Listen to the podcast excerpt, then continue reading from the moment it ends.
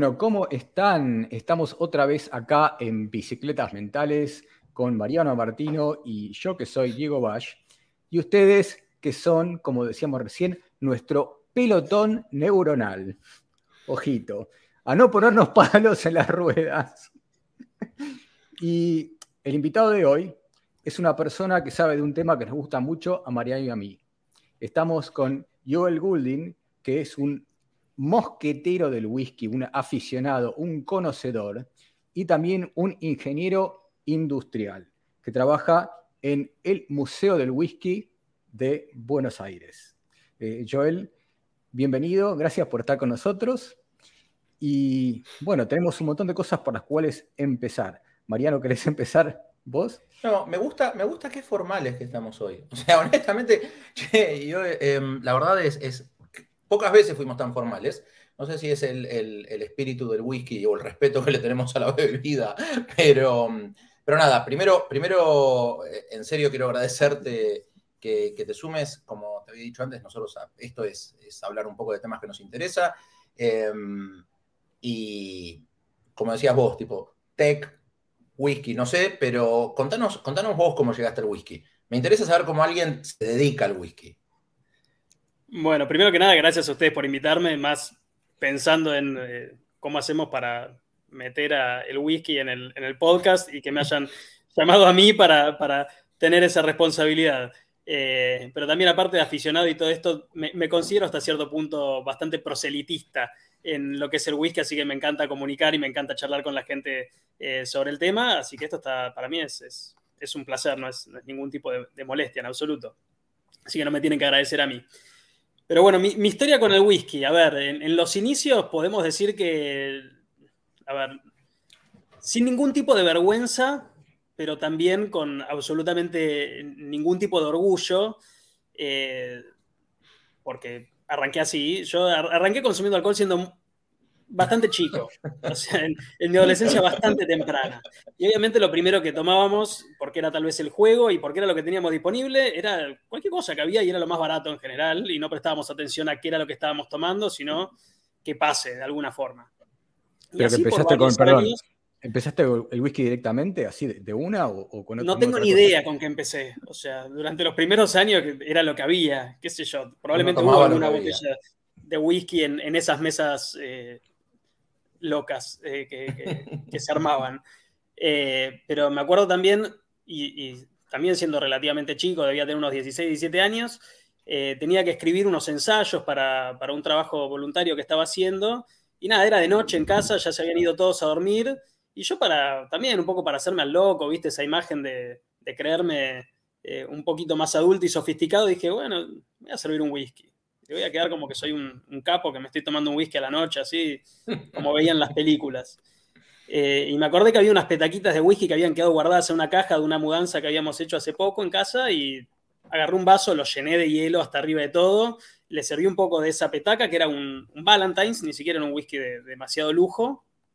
Y el whisky quedó ahí mientras yo seguía escribiendo, qué sé yo, y después de un rato, que encima ya se había enfriado y diluido bastante, cuando me acerco el vaso a, a, la boca para tomar el primer sorbo, me empiezan a atacar los aromas y me empiezo a dar cuenta que había algo muy distinto a ese alcohol berreta que yo estaba acostumbrado a, consumir. Y le empecé a sentir cierta complejidad. Y cuando lo probé en boca todavía más, dije, espera, acá hay, hay como notas a madera, hay notas a vainilla, hay notas a coco, algo de fruta, un poquito de ahumado.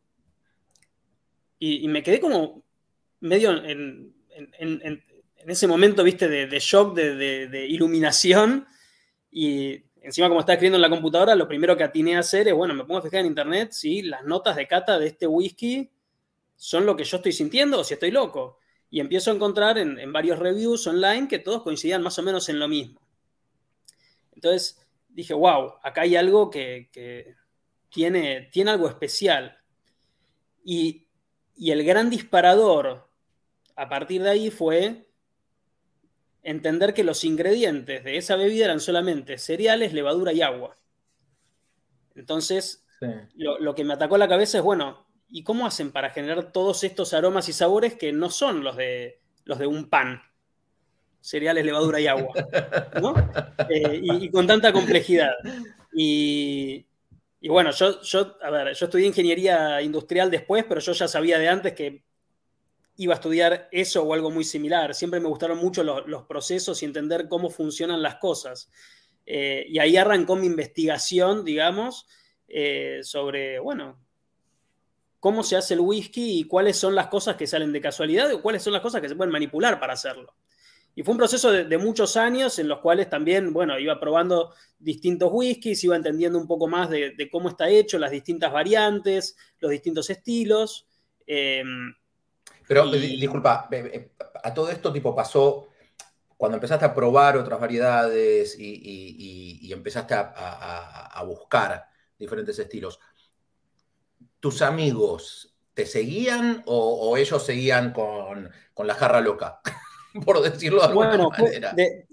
es que, a ver, al principio tuve que hacer un trabajo propio, ¿no? De, entender yo qué era lo que yo estaba consumiendo y de, y de también siendo chico y cuidando el mango, eh, investigando mucho eh, cuáles eran los, productos que supuestamente iban a darme una mejor relación calidad-precio, saliendo de lo comercial o, de lo más fácil de encontrar. Y así fui descubriendo un montón de, de whiskies que me llamaron muchísimo la atención y eh, con el tiempo los fui convidando a mis amigos, porque algo que disfruto mucho es de compartir el whisky. Es muy raro que yo, estando solo en mi casa, me sirva un vaso, por ejemplo. No, no, no lo hago casi nunca. Y te hago una pregunta. Eh, escuchando lo que decías sobre cómo ese primer vaso de Valentine's te generó todos esos sabores, ese, shock, y me resultaba muy inusual porque me imagino que a mí o la mayoría de la gente que probó alguna vez el whisky al principio no le pasa eso. Es como una pared de, digamos, medio bestial de alcohol y eh, por lo menos yo tardé, no sé el caso de Mariano, pero lo que te iba a preguntar es, claramente tenés un paladar especial. ¿Eso se te da solo, se te dio solo con el whisky o es más general? Esa es mi curiosidad. Primero que nada, yo no considero que yo tenga un paladar eh, especial. O sea, el paladar eh, creo que se entrena en principio, es práctica, es, eh, muchas veces uno termina logrando apreciar las cosas por contraste, yo te sirvo un whisky hoy, me decís tiene gusto a whisky, te sirvo otro whisky dentro de tres días, me decís tiene gusto a whisky, te sirvo otro dentro de un mes, me decís tiene gusto a whisky, te sirvo los tres juntos. Y me decís, ah, este lo veo un poquito más seco, este más frutal, este más eh, ahumado, este más dulce. Eh, y, es, uno de, entre muchos ejercicios que uno puede hacer para ir entrenando el paladar. Pero después también hay una cuestión de, de creo yo, de, la parte que uno no puede explicar. Eh, de, de, que a, mí por algún motivo que no sabría describir, el whisky me genera al menos la capacidad de atención que no me generan otras bebidas. O sea, vos me servís una copa de vino y he, tenido la posibilidad de probar vinos eh, bastante sofisticados, raros, eh, caros, varias cosas, y como que yo los pruebo y digo, sí, es rico, y sí, le puedo sentir esta cosa y tal otra, y chau. Eh, pero me servís un whisky y, me genera otra cosa. Eh, me obliga de alguna forma a, sentarme un rato largo, me quedo mirando la copa, eh, sintiendo, intentando describir los aromas lo más que pueda, en boca también un rato largo, y, y eso, y eso que ver, O sea, sorry que te interrumpa, eso tiene que ver también con una, con una elección, ¿no? Eh, en el caso, mira, te pongo, te pongo un ejemplo que me parece súper interesante como lo contó Diego. Para mí el whisky fue una evolución. Yo empecé también de, chico, en realidad, tipo, yo trabajé mucho tiempo, pasé música, después trabajé eh, como relaciones públicas. Me encantan relaciones públicas, tipo, no tarjetero, pero relaciones públicas, pero... Em, y entonces empecé tomando otros alcoholes y antes de llegar al whisky hice una etapa de vodka, gin, y un día, después de haber probado whisky, que, me pasó esto, era el, uy, no, esto es fuerte, no, no, no le veo diferencia, es, ah, para, esto tiene una profundidad diferente. Tipo, el vodka no lo tiene, el gin, algunos dicen que sí, yo personalmente no se lo encuentro. Pero eso tiene que ver con, con, con gustos o te parece que todo se puede, se puede descubrir? Yo creo que eh, son muchos factores los que entran en juego. No, no, me atrevería a ponerlo en una sola categoría. Hay gente que habla y te dice, no, porque el whisky es más complejo y punto, porque el añejamiento, porque lo que sea. Y yo, a ver, yo lo que siempre digo, comprarte una botella de whisky no es una decisión racional. Vos no te compras una botella de whisky porque tenés sed. Y cuando agarras y te pones a pensar lo, que cuesta 700 eh, eh, centímetros eh, cúbicos, milímetros cúbicos, mililitros de, whisky, cuesta tanto dinero y, y, vos lo podrías destinar a tantas otras cosas y bueno, es porque evidentemente te genera valor de alguna forma para que vos digas esto lo vale. Ese que está hablando es un ingeniero. Reconozco. sí, es mi parte, mi parte ingeniería, ¿no? Me, identifico. Y, nada, viste, eh, hay veces que tal vez, a ver, cuando, cuando una, a ver, nosotros estamos hablando hoy de whisky y tal vez estamos hablando más de bebidas, pero hay gente que tal vez le, le genera cierta apasión o cierto gusto particular, un deporte, el coleccionismo, la lectura o lo que sea. Es, de repente hay una actividad que te logró pinchar un nervio, tal vez por, tus características, tal vez por el momento en el que lo, estabas eh, descubriendo, tal vez por las cosas que venías probando antes y de repente en, cierto momento de, evolución personal llegaste a eso que si tal vez llegabas a otra cosita muy cercana te hubiese generado con otra cosa. Tal vez probabas un cognac eh, o un ron, y tal vez te terminabas volviendo un apasionado de esas bebidas, pero bueno, ese día te, tocó justo probar un whisky cuando vos ya tenías tu paladar entrenado con otras bebidas fuertes y tal vez las, las eh, los descriptores organolépticos que tenían esas otras bebidas no te terminaban de enganchar por cómo es tu paladar. Y justo probaste el whisky en ese momento y si lo probabas 10 años antes, tal vez hubiese pasado desapercibido, como vos mismo dijiste que, te pasó con, otros whiskies antes. Entonces hay veces que es eh, una mezcla de, de causas y de, de, estar en el momento y el lugar justo. Y ya que estamos hablando del whisky, ¿no? Obviamente hay mucha gente, muchísima gente, miles que nos están escuchando, decenas de miles quizás, que como yo por ahí tocan un poco de oído. Y estaría bueno por ahí escribir un poco el, espectro de lo que, hasta dónde llega lo tuyo. Si incluís, por ejemplo, bueno, obviamente el escocés para mí es sinónimo de whisky, pero hay otros, está el bourbon, no sé hasta dónde llega tu interés, tu afición y dónde hay un límite. Bueno, a ver, es, una buena pregunta. Yo te diría que lo que más me, me, motiva son los whiskies de producción. Cuanto más artesanal, creo que los disfruto más. Pero a veces también tiene que ver con que cuando uno ya probó tantas cosas y está tan acostumbrado a, trabajar en esto, los whiskies que me terminan gustando más son los que me, los que me generan sorpresa, los que me muestran algo distinto. Eh, y, por eso voy mucho a, buscar ese estilo de cosas, ¿no? Lo, lo, que sale de lo convencional, pero esto es lo que tomo hoy. Tal vez hablabas hace dos años conmigo y me gustaban mucho los ahumados, iba más por los ahumados, hablabas hace tres años y eran los americanos, hace cuatro años los de los reposados en barricas de vino, no sé. Eh, hay, muchas cosas, eh, por suerte es un, es un rubro que en los últimos años eh, creció muchísimo porque creció el consumo y porque la propia competencia obligó a los, a los productores a, intentar expandir un poquito las fronteras de lo que venían haciendo y que sigan apareciendo cosas nuevas constantemente. Eh, entonces yo intento no, nuclearlo tanto en cuanto a eh, el origen del whisky, si es escocés, si es irlandés, si es americano, porque me he encontrado con casos espectaculares y totalmente olvidables de un montón de países, de los más tradicionales y de los menos tradicionales también, cosas que me encantaron y cosas que... Y no por eso tengo que decir que cierto país es bueno o malo para la producción de, de, whisky. O sea, a diferencia del vino, donde si vos no tenés un suelo y un clima para que cierta, cierto varietal de uva pueda llegar a su mejor exponente, eh, en el caso del whisky no, no necesitas eso. Eh, y, con todo lo otro podés jugar.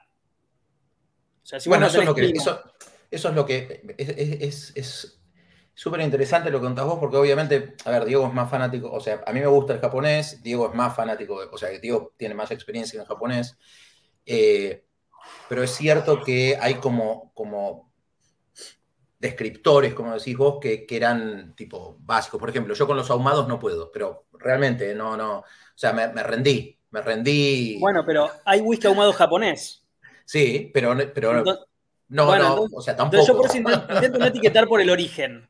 Intento etiquetar más por el estilo de lo que, de lo que intenta dar el whisky que por el origen, porque vos me decís, soy fanático del whisky japonés, hay whiskies japoneses que son increíbles y hay otros que son Olvidables. menos que mediocres y cuestan carísimo, eh, aunque sean algunos, ya no, de vuelta, ¿no? para no generalizar.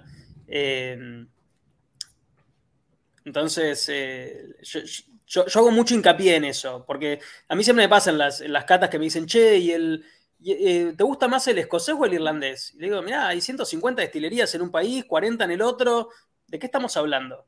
Eh, ¿Cuántas destilerías? Sorry, ¿sabes qué? Pregunta así colgada y, de nuevo, Diego se pone, Diego no interrumpe, yo, yo, yo trato de, trato de no, pero me habrás visto, o sea, ahora los que nos están viendo en video, tipo, ven mi cara eh, los que nos escuchan después no se darán cuenta, pero como que me muerdo los dedos para no interrumpirte. Pero ¿cuántas, cuántas destilerías hay en Escocia, en, eh, Irlanda? ¿Cuántas, o cuántas hay, por ejemplo, en, Latinoamérica, en Argentina? Ponele. Mirá, eh, es un número que no es tan fácil de precisar. En Escocia, hoy por hoy, hay entre 140 y 150 aproximadamente, pero como también hay muchas en construcción, muchas que están eh, tal vez, eh, también hay, de la misma forma que hay muchas en construcción, hay muchas que están armadas y no están trabajando. Eh, pero el número anda más o menos por ahí. En Irlanda están entre 30 y 40. pero también en los, en los, últimos años surgieron muchas microdestilerías. Eh, que tal vez hacen, tienen una producción muy, pero muy, muy, muy acotada y venta solamente local. Entonces, en ese número no sabes cómo te influyen. En, Argentina es como que te diga, mira, hay, hay, tres destilerías de whisky que hoy tengan todos los papeles en regla para vender whisky en base a, las normativas del, Instituto Nacional Vitivinícola, del Instituto Nacional de Alimentos, y de la FIP y todo. Pero vos entras en internet y encontrás que hay 20 marcas distintas. Y bueno, porque hay muchos que lo están haciendo de forma artesanal y bueno, los tengo que contabilizar como que son una destilería o no. Okay. Bueno, y si esto pasa en Argentina, lo más probable es que pase en muchos países. Yo no, te puedo garantizar que en Escocia no haya un tipo que en el garaje de su casa haga un whisky tal vez malísimo o tal vez muy interesante. Y yo, es un buen momento para preguntarte acerca de detalles quizás más técnicos sobre la producción. Vos habías empezado a hablar del vino y de cómo hacía falta, el tipo de uva y demás, y obviamente el tema del whisky es fascinante, y me gustaría que nos cuentes un poco bien, desde lo básico, desde el principio, si querés puedes meterte en la historia o por ahí más tarde, pero lo que más me, me interesa a mí es todo el proceso de llegar desde los ingredientes básicos hasta lo que estás tomando en tu mesa. Bárbaro. Bueno, si, quieren que nos metamos un poquito en la historia, eh, a mí lo que me causa siempre mucha gracia y lo menciono es que yo cuando era chico, vieron que yo ya les dije, yo, ya sabía que iba a estudiar algún tipo de ciencia dura, entonces en las clases de historia no, entendía ni para qué me, explicaban eso en la escuela, para qué me hacían aprender y leer esos libros. Era imposible, no, no, no, retenía nada, pero cuando tengo que ponerme a leer de historia de whisky me, me quedo horas, horas y horas indagando, investigando y demás. Y cuando uno se tiene que poner a pensar, bueno, espera, eh, hoy estamos haciendo un podcast sobre whisky, hay un montón de cursos sobre whisky y el whisky es esto dentro del mundo de las bebidas alcohólicas. El vino es mucho más grande, la cerveza es mucho más grande, el gin probablemente hoy tenga un nivel de venta, la verdad no, sé en qué niveles estará. En Argentina se toma más Fernet que whisky, qué sé yo. Y entonces uno se tiene que poner a pensar cuál es la, relación entre el ser humano y el alcohol, por qué tenemos esta amistad tan, tan cercana.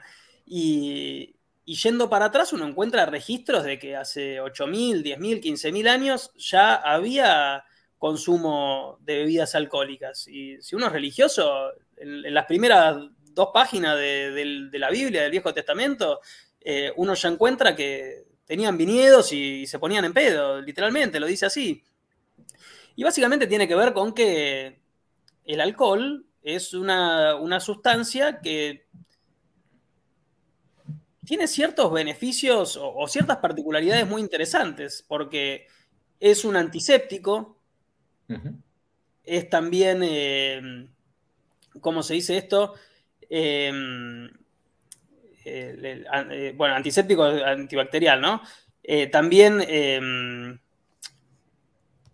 ¿cómo se, me, es, un desinfectante, nos puede generar una cierta falsa sensación de calor, se puede usar en fines recreativos porque a uno lo desinhibe y lo, lo afloja un poco.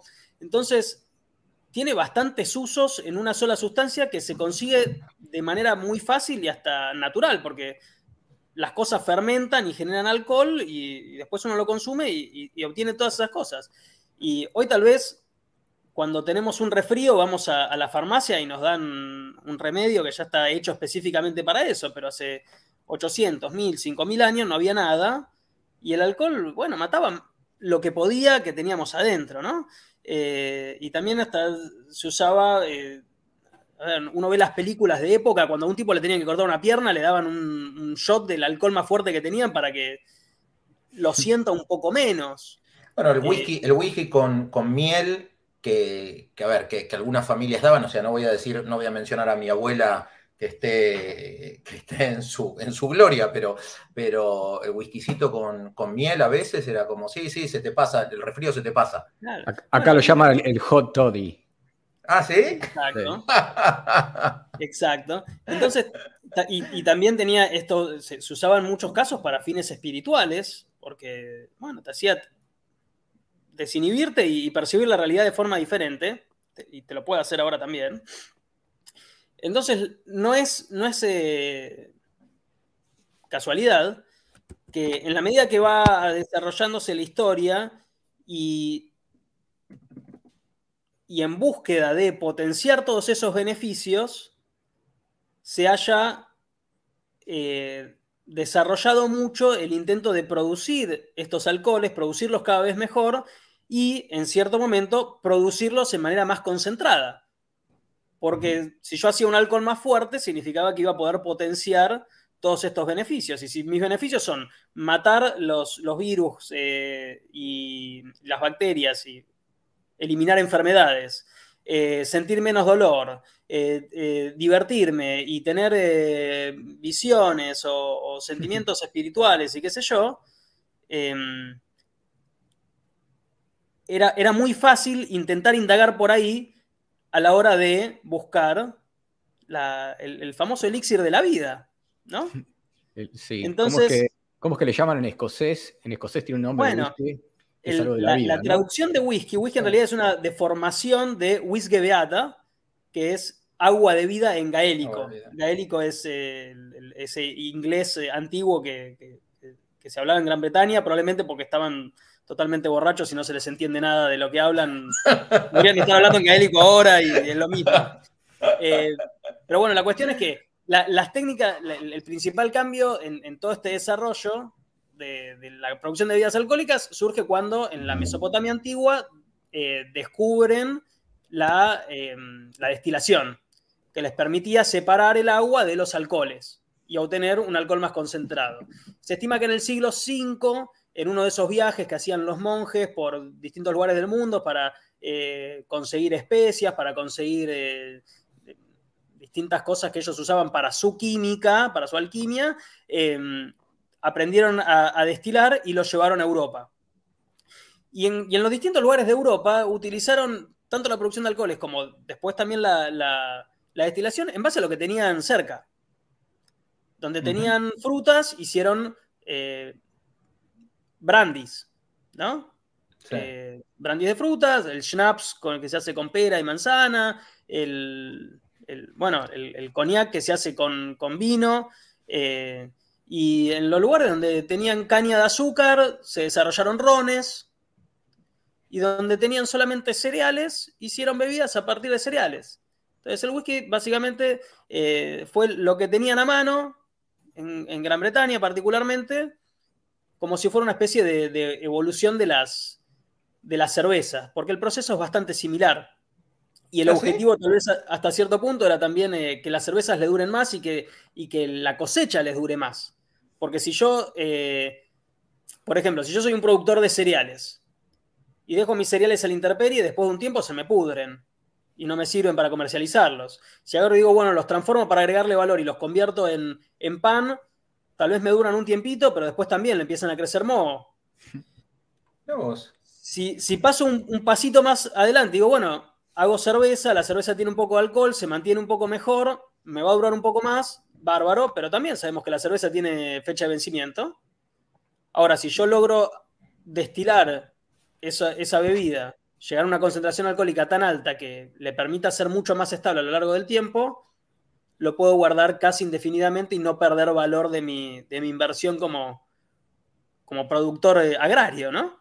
Eh, entonces, son varios los motivos que hicieron que se vaya desarrollando em, la industria. Y después con el tiempo se fue complejizando y, también en base a distintas cuestiones que, hubieron por, eh, sequías, impuestos, cuestiones de gustos, expansión imperialista de Gran Bretaña, eh, hambruna en, Irlanda y se fueron a, Estados Unidos, impuestos en Estados Unidos y se fueron a Canadá, o se fueron a, a Kentucky.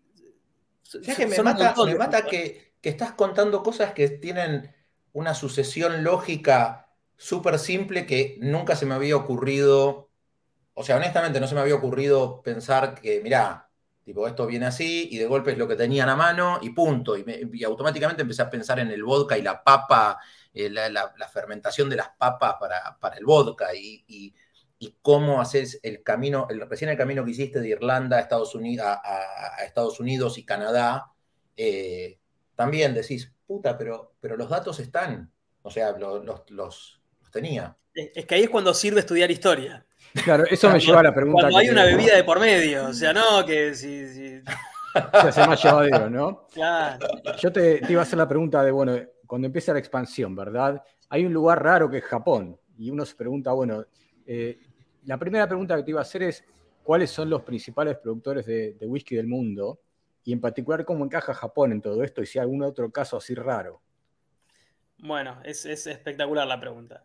Eh, los principales productores de, whisky hoy son, en términos de, volumen, Escocia y Estados Unidos, pero haciendo estilos de whisky muy distintos, em, donde en, Escocia tienden a ser whiskies un poco tal vez más más secos, eh, donde uno de los principales insumos es la, cebada, aunque se utiliza también trigo y maíz, pero para hacer ciertos estilos de whisky que después lo podemos charlar más en detalle.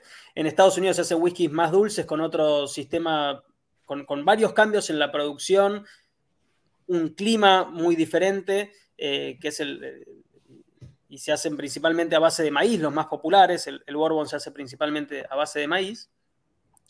Eh, en Irlanda se hace un estilo más similar al escocés en cuanto al, estilo de producción, pero el, volumen es más chico eh, en términos generales. Y lo interesante de Japón es lo siguiente. Yo hace, hace un rato, mientras charlábamos, le decía, la verdad que whisky puedes hacer en cualquier lado. Y hoy hay, pruebas empíricas de, que es así, porque hay whiskies espectaculares hechos en todo tipo de clima y en todo tipo de suelo y en lo que se te ocurra. Pero tipo, no sé, en el Ecuador, en Brasil, en el trópico, ¿podrías hacer whisky así de una? Eh, mirá, yo tengo acá al lado mío un whisky israelí y que es espectacular. Hay whisky de India genial, whisky de Taiwán espectacular. Y dentro de 10, 15, 20 años vamos a encontrar whisky de China probablemente muy bueno porque los chinos de alguna forma se las ingenian para hacer las cosas. Para hacer todo. Y lo van a hacer. ¿De Taiwán, no viene el, el Kabalan? O sí. o no sé cómo se pronuncia. Sí, sí, sí. Me acuerdo que ese, ese lo... Sí, eso. Sí. Y, no sabía que en Israel había.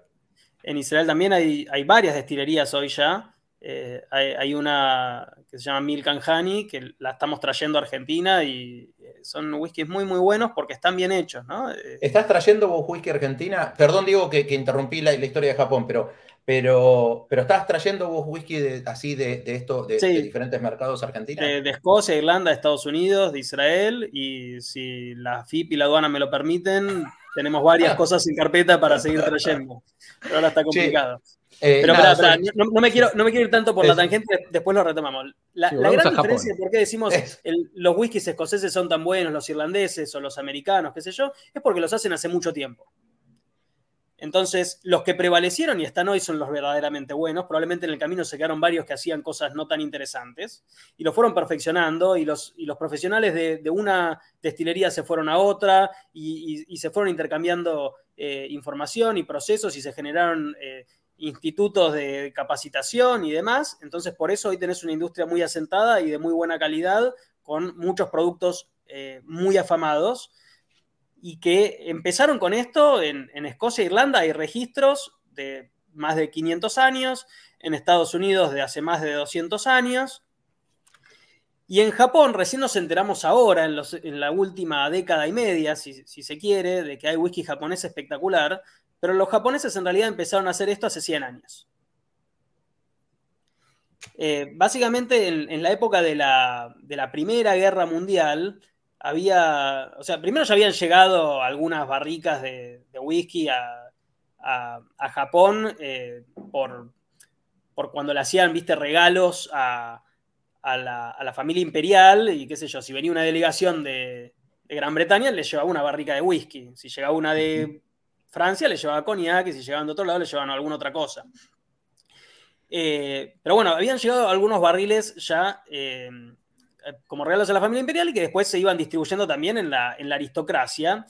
Y un personaje que se llamaba Shinjiro Tori, que era un, tipo que tenía muchas plantas industriales y mucho dinero, un, tipo muy importante en Japón, le, agarra un gusto muy especial por, el tema este del whisky y dice, bueno, yo quiero tener una, armar una destilería acá en Japón.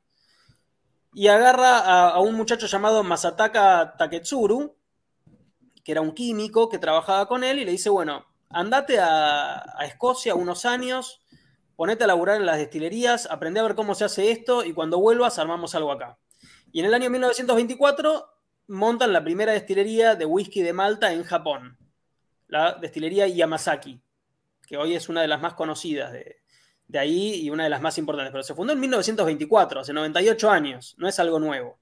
Eh, y después, bueno, 10 años más tarde los tipos se pelean y eh, este Taketsuru se abre otra destilería, y Yoichi, entonces en el, eh, a mitad de la década del 30 ya teníamos dos destilerías y después ni hablar cuando es eh, después de la época de posguerra y cuando Japón empieza a tener mucho intercambio comercial y, desarrollo industrial importante, en la década del 70 y el 80 se abren varias destilerías más, llegando no sé si a creo que ocho destilerías para finales de los 80.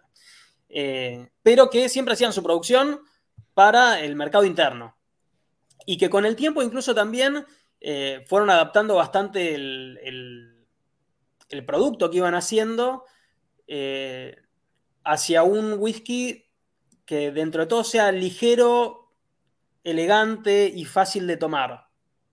Mientras que muchos de los whiskies escoceses, sobre todo los, ahumados, por ejemplo, son eh, un poquito más eh, complejos, ¿no? ¿no? son para todos los paladares, más allá de que hay muchos whiskies japoneses que no son eh, ahumados. Pero bueno, los japoneses puntualmente fueron más adaptando el, producto al paladar local, que le gustaban las bebidas un poquito más, más suaves y ligeras y no tan agresivas. Pero con esto empezaron hace 100 años. El mercado que tenían, como era principalmente mercado interno, era muy acotado. Entonces eso les permitió a ellos tener un desarrollo muy importante de whisky de mucho añejamiento. Entonces, si vos tenés muchos años de experiencia y tenés, eh, aparte, bueno, una, sociedad eh, que, tiene una cultura muy, muy metódica y muy perfeccionista y buscaban hacer algo bien, y que encima tenían producto de, mucho añejamiento, muy reposado y bien hecho, y en un clima similar al de Escocia, entonces, eh, que era un producto que iba a bancar ese, estacionamiento. Si vos querés hacer un whisky de 25 años en Estados Unidos, en Kentucky, con el calor que hace, no te va a quedar igual que el de Escocia. Pero eso lo, charlamos más tarde, si quieren. Y, perdón, eh, te, interrumpo, te me olvide. Eh, hablaste de anejamiento, ¿no? Y eso a mí me fascina porque con lo poco que sé, el anijamiento le da al whisky eh, sabores que de otra forma no se puede conseguir. Y me imagino que cualquier productor de whisky que no tiene el tiempo de anijar, tecnológicamente, si pudiese reproducir eso, sería muy feliz, pero hasta ahora que yo sepa, nadie lo hace. Eso me imagino que le eh, puede interesar mucho. Ahora lo vamos a hablar, pero quiero terminar con lo de Japón. Porque esto me, parece importante también que la gente. lo estamos interrumpiendo a pleno. Dale, terminemos. No, que Liquidemos Japón. Terminemos Japón. Entonces, ¿la cuestión cuál es? Hace 20, 25 años, cuando empieza a crecer muy fuerte el consumo de whisky a nivel mundial, la, producción de, whisky es muy inelástica por esto del, añejamiento yo no puedo prever hoy que dentro de 15 años va a crecer un 20% la, la, demanda. Si nosotros estábamos en diciembre y pensábamos que eh, Rusia no iba a atacar Ucrania, y a, los, 10 días de repente, ¡pum!, se caen las bolsas, todo, explotó todo el, todo el mundo. Em, entonces, imagínate si tengo que, pensar mi producción a, dentro de 15 años, es una locura, es imposible. Eh, entonces, cuando el público empieza a, consumir más whiskies, empieza a aparecer también, eh, a abrirse los mercados asiáticos, que son eh, dos tercios del mundo, eh, era imposible dar abasto a, todo ese, a todos esos clientes, a todos esos consumidores, con los productos de la calidad que uno estaba acostumbrado a conseguir. Un whisky escocés de 12, 15 años, un irlandés de 12, 15 años. Entonces ahí de repente alguien se dio cuenta, se enteró, che, espera, en Japón hay, hay whiskies de 15 años, de 18 años, de 21 años, de 30 años. No es que se pusieron a hacerlo ahora, ya lo tenían ahí. Y fue un boom. La gente se volvió loca. Primero porque los que había de ese añejamiento, el, Yamazaki, por ejemplo, es un whisky muy, muy bueno. Y si encima tenés la versión de 18 años, wow, una locura. Y que hace 20 años costaba regalado. Hoy es impagable. Pero hace 20 años que no lo conocía nadie, era regalado. Entonces ahí se armó un boom del el whisky japonés, que era una industria que ya estaba desarrollada. Y con ese boom también aparecen los oportunistas. Empiezan a aparecer un montón de marcas eh, que, a ver, hay algunas que hacen las cosas bien y hacen whiskies muy interesantes y otras que no. Lo que sí vemos es que hoy ya no están pudiendo hacer con mucha facilidad whiskies de tanto añejamiento las versiones con denominación de edad de las marcas más eh, tradicionales de Japón hoy son muy difíciles de conseguir y son muy costosas. Y empezaron a aparecer otros productos de menor añejamiento. Entonces yo por eso hago mucho hincapié de eh, no, hablar de whisky japonés, como si fuera eh, un tema climático o de denominación de origen o lo que sea, porque incluso en Japón, al igual que en Argentina, por ejemplo, por, cómo está determinada la ley, vos podés importar producto de cualquier lugar del mundo, embotellarlo en Japón y, con eso que salga como industria japonesa. Y en Argentina puedes hacer lo mismo.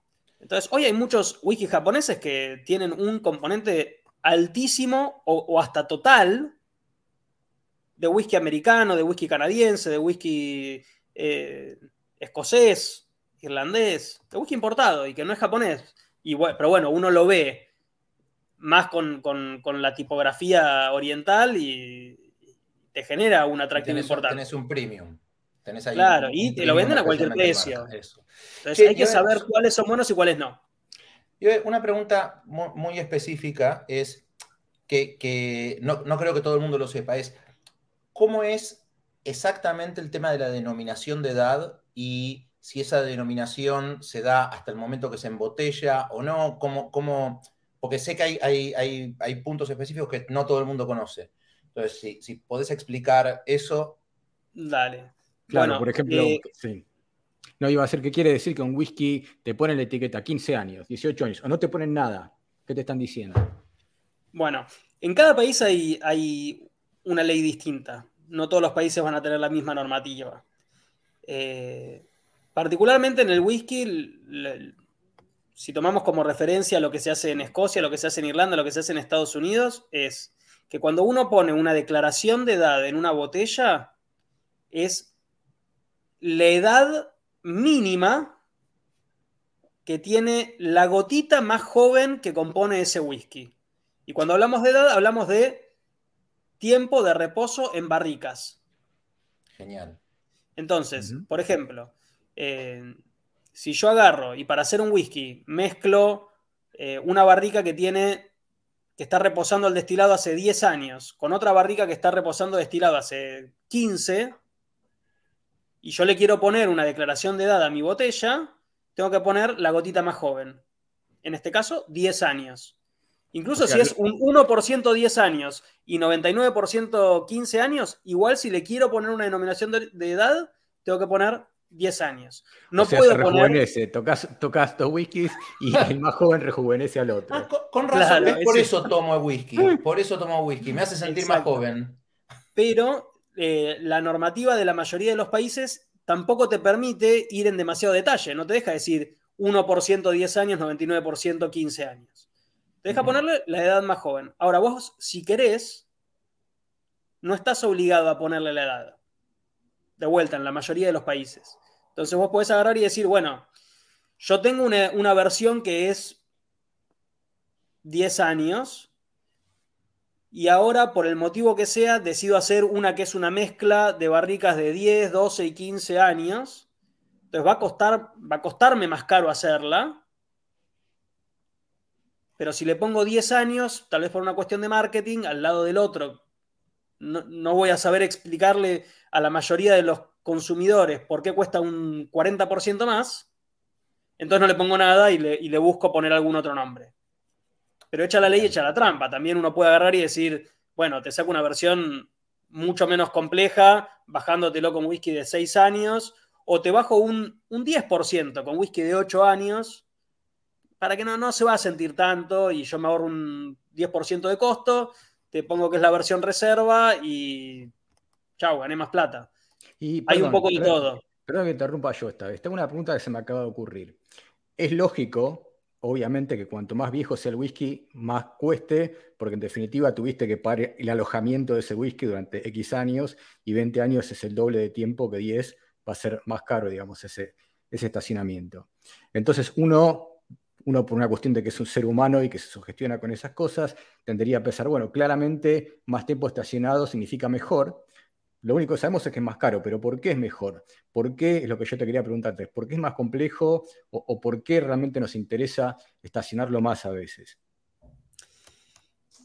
Bueno, acá voy, voy a también meterme un poquito en lo que había quedado pendiente de antes nosotros estamos muy acostumbrados a, decir que la referencia de, los whiskies son los whiskies de Escocia o de Irlanda. Los whiskies americanos muy pocas veces dicen denominación de, edad. Por lo menos los, los, que conseguimos usualmente en góndola en, los mercados, ya sean en supermercados o en vinotecas. Hay, muy pocas expresiones eh, americanas en Argentina o en Latinoamérica con denominación de edad. Pero sí vemos mucho la edad en los escoceses. Entonces estamos acostumbrados a medir a los escoceses por esa misma vara. Con el tiempo, el whisky va interactuando con la barrica y también interactuando con el ambiente.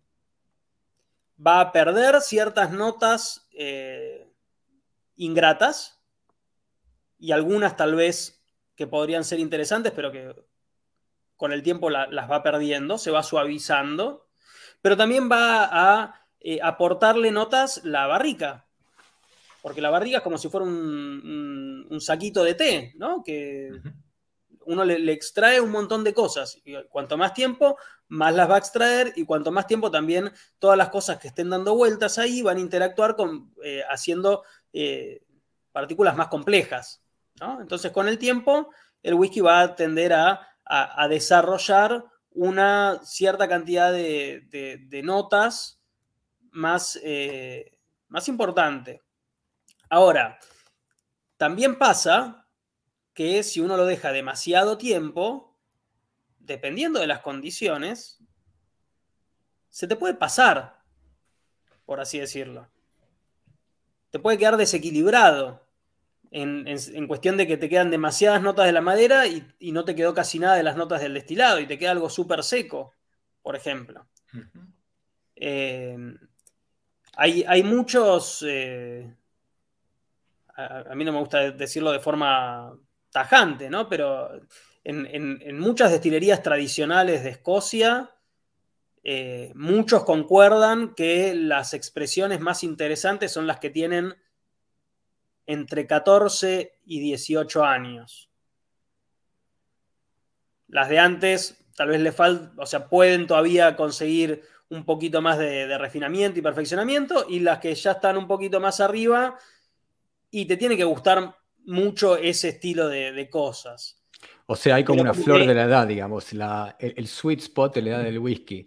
Y, igual se me ocurre. Eh, bueno, pero eso es en, Escocia. Claro. Y en las destilerías más tradicionales.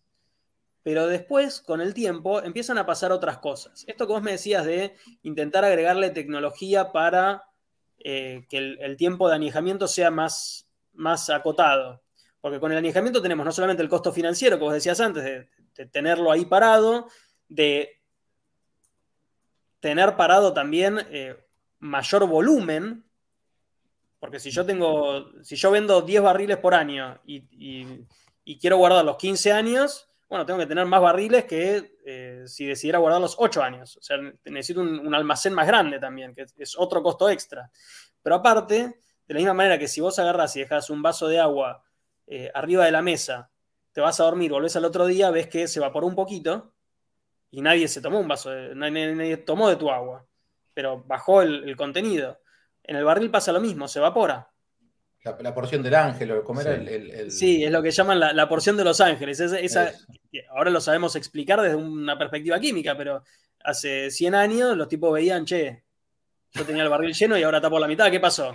¿Quién se ha tomado todo el whisky? Después de que mataron a muchos tipos, entre ellos, de por pelearse con este tipo, y que no, no, pará, Después de que torturaron a muchos. Pero, pero entonces, entonces existe la motivación para reducir el almacenamiento. O sea, si no, ponerle que no tuvieras ninguna obligación y te dicen, se acabó, no, está prohibido ponerle el, tiempo al whisky. Entonces eso ya no es más un valor de venta, ya no le importa más a nadie. ¿Te parece que haría más presión para acelerar el alejamiento si no te da nada el, el tiempo físico de tenerlo como marca?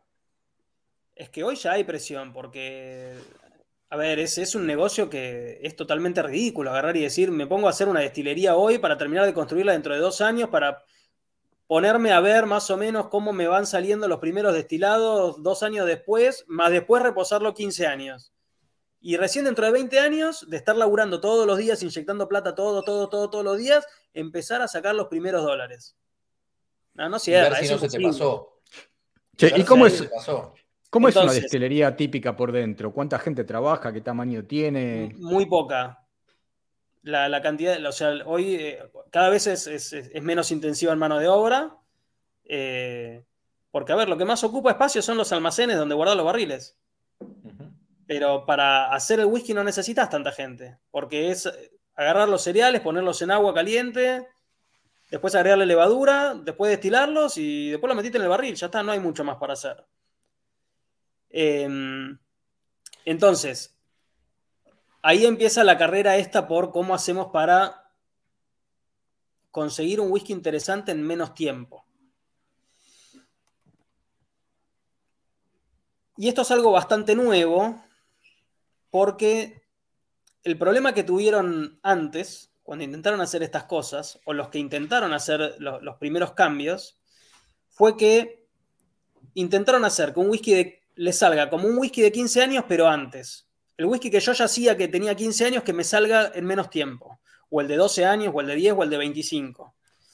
Y el problema en realidad es que, de la misma forma que en las Olimpiadas, el muchacho que corre los 100 metros llanos no es el que corre las maratones, vos no podés pedirle un whisky que está diseñado para llegar a su punto culmine a los 12 años, o a los 15, o a los 18, pedirle que lo haga a los 3. Al igual que al maratonista, no le puedes pedir que corra los 100 metros llanos y sea competitivo.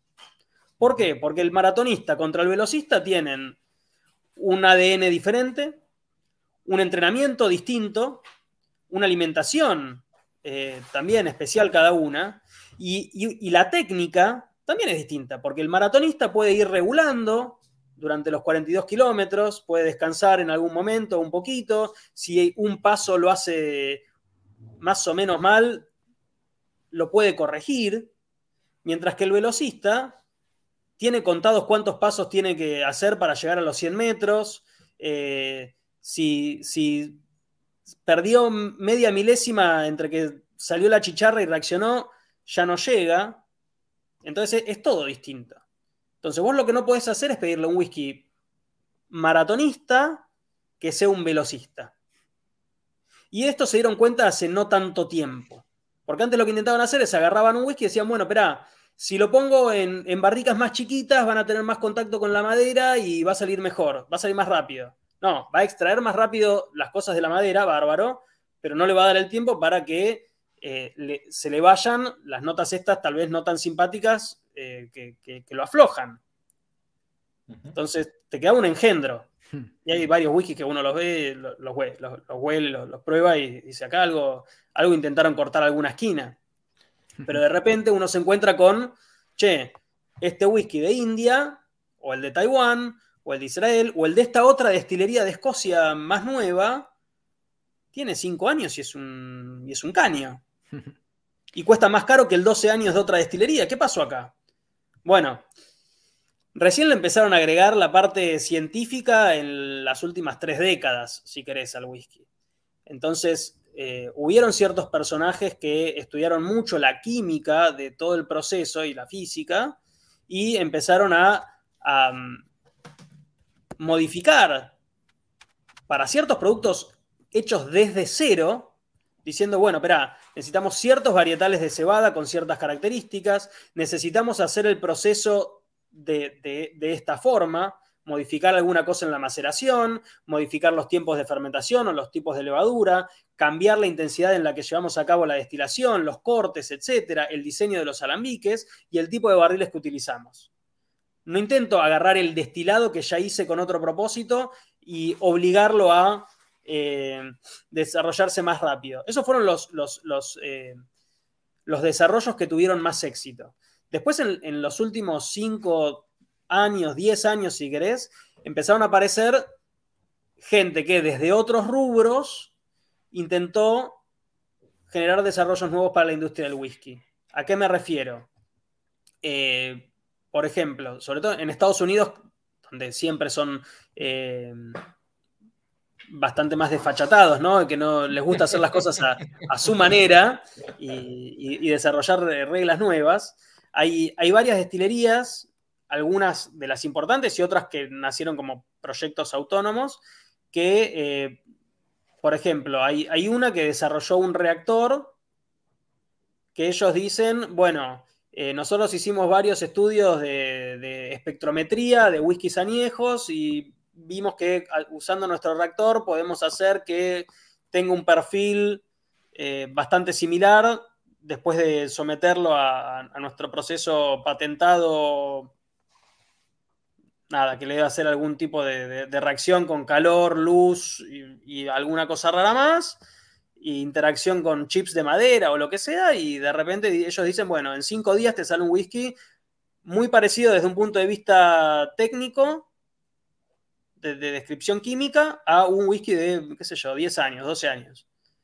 Bueno, hoy en ventas no les están yendo wow, entonces decís, yo no los probé, pero tendería a pensar que hay algo que todavía no lograron pulir, pero eso no quita que dentro de 10 años lo puedan hacer. Después hay otras destilerías, eh, hay, una destilería estadounidense muy grande que es Buffalo Trace, que es, muy grande, y que ellos tienen un laboratorio de, de experimentación donde, no sé, agarran y dicen, bueno, esta partida la vamos a someter a eh, clima controlado.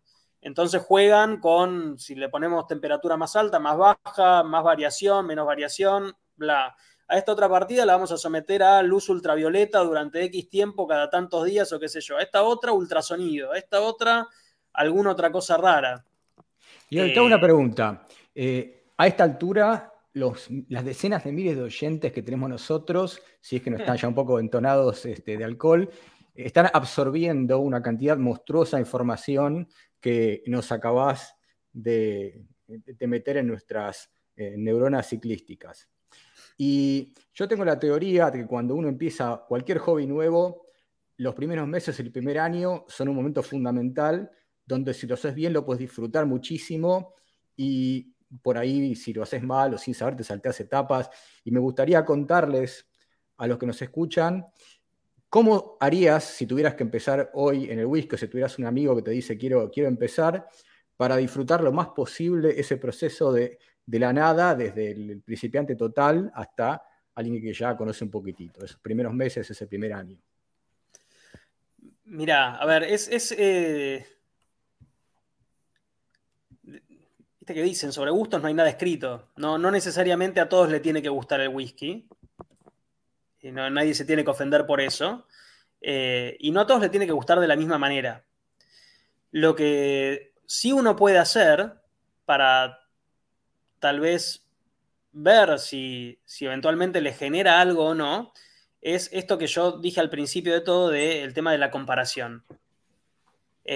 Hacer una, cata, hacer una degustación, si es una degustación guiada, mejor todavía, porque eh, la interacción con alguien que te pueda ir guiando respecto a, cómo acercarte al whisky y cómo intentar describirlo durante el proceso de cata, lo que te va a ayudar como, como consumidor y como persona que se está acercando por primera vez, es a, sobre todo hacer el ejercicio de descripción, más que el de disfrute. Cuando vos podés lograr describir en mayor detalle la bebida a, la que te estás enfrentando, después eso a vos te dota de herramientas para agarrar y decir, che, me gustó esto y no me gustó esto otro, de esta bebida. Y pruebo la de al lado. Me gustó esto y no me gustó esto otro. ¿En qué cosas coinciden? En estas. Bueno, ¿Cómo podríamos seguir para encontrar otro que tenga las cosas que me gusten y que minimicen las que no me gustan? Pasamos al tercero. Y a veces las cosas que me gustan pueden ser cosas propias del whisky o pueden ser cosas que tal vez son de otra bebida. Las cosas que no me gustan pueden ser tal vez de esa etiqueta puntual o puede ser del whisky en general. Y en algunos casos esas cosas todas pueden ser o manipulables o no. Por ejemplo, hay mucha gente que me dice, che, mira, la verdad está todo muy lindo, pero a mí meterme 40 grados de alcohol en la boca, no, por más que quiera, por más que le ponga toda la onda del mundo, me quema, me abruma, no, no lo puedo pasar. Bueno, podés agregarle agua, podés bajarlo, todo lo que quieras. En, en muchas catas técnicas lo bajan a 20% de graduación alcohólica, es decir, lo reducen una parte de whisky y una parte de agua. Y si lo querés bajar más, también lo puedes bajar más. y eso no, no, tiene nada de malo. O eh, en un trago o maridándolo con una comida, eh, o tal vez no, no, encuentres forma de que te guste, también puede pasar. Pero, ¿sabes qué? Em, me, venía, me venía a la cabeza un par de, experiencias, o sea, yo, yo creo que el valor de la cata guiada es esto que, decías vos, es no solamente descubrir el tipo de, whisky o el, tipo de particular de sabor que te, que te, gusta o cómo lo puedes encontrar, sino aparte ver que le podés poner hielo o no, lo podés bajar con agua o no, lo podés tomar solo o no. Em, y, recuerdo que, por ejemplo, yo descubrí que me gustaba solo. O sea, y estaba acostumbrado a tomarlo con, hielo y era como que mm, mm, no, no, no le encontraba la vuelta. Y después lo, otro que descubrí, y acá esta es, una pregunta para vos, que es, em, uno, o sea, el, whisky tiene mucho, mucho de, de de magia o de historias alrededor. Entonces de golpe decís, no, bueno, el, etiqueta roja, el, Johnny Walker etiqueta roja es malo, el mejor es el blue. Entonces todo el mundo quiere tomar el blue. Y de golpe descubrí que si tenía ganas de tomar algo fresco, podía servirme una medida de ginger ale y meterle whisky, o sea, y específicamente etiqueta roja, y, era un trago fantástico. Entonces, creo que el valor de mm, de la cata guiada es abrirte la cabeza y descubrir que hay un montón de cosas del whisky que son más flexibles de lo que uno tiene en, la cabeza. ¿Cómo, vos, cómo te enfrentás? O sea, te, te, dan bola cuando decís, mira, se puede hacer esto, se puede hacer lo otro.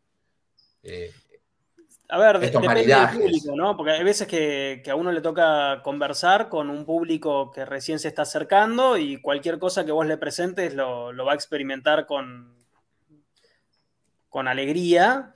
Y hay otras veces que vos estás hablando con un tipo que ya viene tomando whisky hace 30 años a su manera y no la quiere cambiar.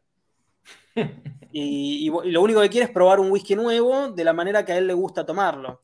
Yo muchas veces, y y también muchas veces a la hora de, llevar adelante una, cata no es que tenemos eh, recursos ilimitados eh, al alcance de la mano. En general tenemos whisky, tenemos agua, a veces tenemos hielo y, no, es que tengo no es que tengo todas las gaseosas del mundo o todos los bitters o vermuts o, para hacerte 50 tragos en el momento y probar todas las versiones distintas para que encuentres la que más te gusta. Lo que sí puedo hacer es intentar eh, ayudarte a que vos describas en el mayor detalle posible las sensaciones que te genera y que en base a eso vos puedas pensar una estrategia de, bueno, ahora que yo ya sé todas las características de este whisky y toda la descripción bien detallada, ¿cómo creo que le podría llegar a sacar el mejor jugo en la oportunidad de consumo? Eh, y hay veces que uno se, se, sorprende con algunas cosas. Eh, hay veces que encontrar algo, algo, que te haya sorprendido en cuanto a probar. O sea, estoy seguro que sí, pero hay algo que digas, ¿sabes qué? Me sorprendió tal o cual cosa. Em, o, ya eh, pasaste esa etapa de, sorpresa. No me digas que a esta edad ya pasaste la, edad de la, etapa de sorpresa porque me, pongo a llorar. ¿eh? Mira, yo puedo contar algo que me sorprende a mí, que es una cuestión que por ahí pasa con los años. Este, yo es más joven que nosotros. Algo que yo noto, no solo con el, me parece que, bueno, no que vos, eh, algo, algo que yo noto para mí es que con, con el whisky y también con el café, o sea, con cosas que por ahí son excelentes, no puedes, por más increíble que sea un whisky o un café, un lo que quieras, si tomas eso todo el tiempo te aburrís. Yo termino siempre volviendo cada tanto por ahí el Lagavulin 16, que es uno que, siempre me gusta con el paso de los años que no cambia, y otros que vienen, otros que van, pero no es que lo puedo tomar mucho tiempo seguido. Por ahí tomo una botella al tiempo que dura, que después le vamos a preguntar a yo cuánto es, cuánto puede estar una botella abierta, y se termina, no me compro otra. Por ahí dejo que pase, no sé, seis meses, un año o más, porque no quiero tomar lo mismo seguido mucho tiempo. Esa es la pregunta que te iba a hacer. ¿Qué estás tomando ahora? Es una pregunta eh, que, por ejemplo, como decías antes, al principio no es lo mismo que vas a estar tomando dentro de, dos años, es anecdótico nomás. Y la otra es, ¿cuánto tiempo una botella puede estar abierta hasta que pase algo que no es bueno? Y meterle también la pregunta de sorpresa. ¿Qué cosa decís que, uy, mira, te puede sorprender? Bueno, Va, todo un poco de, la mano. Eh, yo, como les conté, a mí me gusta mucho probar whiskies que no conozco. Eh, muy pocas veces repito una misma botella, no porque no me haya gustado, sino porque la verdad es que no me gusta tener muchas botellas abiertas al mismo tiempo, tal vez porque soy obsesivo o lo que sea. Eh, y, nada, y, también cada vez que tengo la posibilidad económica de invertir en una botella, y digo, bueno, espera, hay tanta oferta, tantas cosas nuevas por probar, intento comprar algo que no conozco, siempre que, lo tenga a disposición. Eh, entonces yo voy variando mucho. Sí, me pasa más que con una botella en particular, que tal vez me engancho con una destilería. Digo, la verdad me gusta mucho lo que están haciendo, me gusta mucho el perfil de este whisky, y si tienen otra versión que no cueste el doble eh, y que esté más o menos dentro del mismo rango, lo más probable es que me interese probarla. Eh, también ahora, como, como, estoy trabajando en importación de whisky, también cada vez que entro una botella nueva, me autocompro una botella y la tengo en casa y la voy probando y por suerte entraron un montón. En el último año creo que traje como 45 etiquetas distintas, entonces todavía me quedan algunas que no me traje. Eh, así que tengo para divertirme un tiempito. Y también me mandan un montón de muestras, entonces eh, eh, tengo para, para entretenerme. Pero la, y la otra, perdón, la otra pregunta era, obviamente, si tenés muchas botellas abiertas, alguna por ahí se le va pasando el cuarto de hora y tenés que decir, bueno, vamos a invitar a los amigos y liquidarla. Eso, ¿para cuánto tiempo? ¿Cómo lo sabes? Bueno, a, mí el problema que pasa es que cuando vienen mis amigos, no importa si la botella está muy llena o muy vacía, no, sobrevive. Entonces ya sé que mm, vienen y, limpian todo lo que hay en casa. en, casa no, duran tanto. Eh, en, términos, digamos, eh, si, si, dejo la botella abierta, escondida en un cajón, ¿cuánto dura? A ver, mientras no esté expuesta a demasiado calor y o, cambios bruscos de temperatura, o no, la voy a guardar tampoco en, el, en, donde guardo los productos de limpieza, porque le pueden contagiar algún aroma, convengamos que también los corchos no son herméticos al 100%, pueden sufrir un poco de evaporación las botellas eh, a lo largo del tiempo, el corcho se puede desintegrar por el, porque el alcohol es, agresivo también. Eh, y cuanto más vacía esté la botella, también va a tener más oxígeno adentro que la va, va a hacer que se oxide diferente el whisky, evolucione dentro de la botella. Muy lentamente, muy poco, pero la, puede afectar hasta cierto punto. Eh, hay algunos que la cierran con, viste, con argón o con alguna cosa rara y lo sellan con cinco vueltas de papel de film. no. yo no. yo tampoco tengo.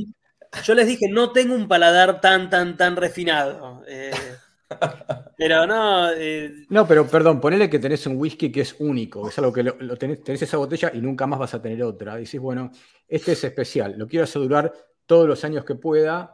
¿Se puede eso? ¿Es posible decir este lo quiero degustar a lo largo de, no sé, muchos años o no, no hay manera? Desde un punto de vista técnico, va a sufrir el whisky. Porque cuanto más tiempo pasa y encima más vas tomando y va de vuelta, todo esto que yo les decía, y más oxígeno hay adentro, y más veces que lo abriste y lo cerraste y se renueva el aire, aire nuevo, qué sé yo, lo va a ir sufriendo cada vez más. Ahora, si es un whisky que a vos te genera tanta sensación emocional, tal vez ni te des cuenta y cada vez que abras esa botella, el, propio ritual de, abrirte la botella en momentos especiales ya automáticamente te genere eh, algo mucho más fuerte que, lo que percibas en boca y en nariz. Eh, en general te dicen, bueno, mira, si vos crees que este 99,9% eh, similar a como si la botella estuviese cerrada, y trata de no tenerla más de un año abierta. Ahora, si después a vos no te molesta que haya cambiado un 2%, un 5% o hasta un 10%, podés seguir. Eh, y ahí ya va, ahí va, también como, o sea, yo siempre me río por el tema este de, que son bebidas espirituosas, y es lo que decías vos, es el momento en el cual esa botella es, es, tuya. Antes de, ponernos en vivo te contaba lo del, lo del Yamazaki 18 mío que había conseguido de casualidad, y me acuerdo que tuve una botella guardada en mi casa para mí, y la tuve durante más de un año o sea, y era mía, y era como el momento en el cual quiero tomarme una copita en paz, tranquilo. Eh, mi, ex no tomaba eh, ese whisky, tomaba otro. De hecho, tomaba un Lagavulin, si no me equivoco. Em, con lo cual, eh, yo era feliz con mi whisky. Pero, pero estoy seguro que técnicamente debe haber sufrido, pobrecito. Sí, pero a ver, lo terminé matando y lo disfruté eh, hasta la última gota. Bueno, pero volvemos a lo, que charlábamos antes. No es una compra racional. No. Te gastaste ciento y pico de euros en una botella. No es una compra racional. No. Ahora, ¿cuánto vale para vos esa botellita?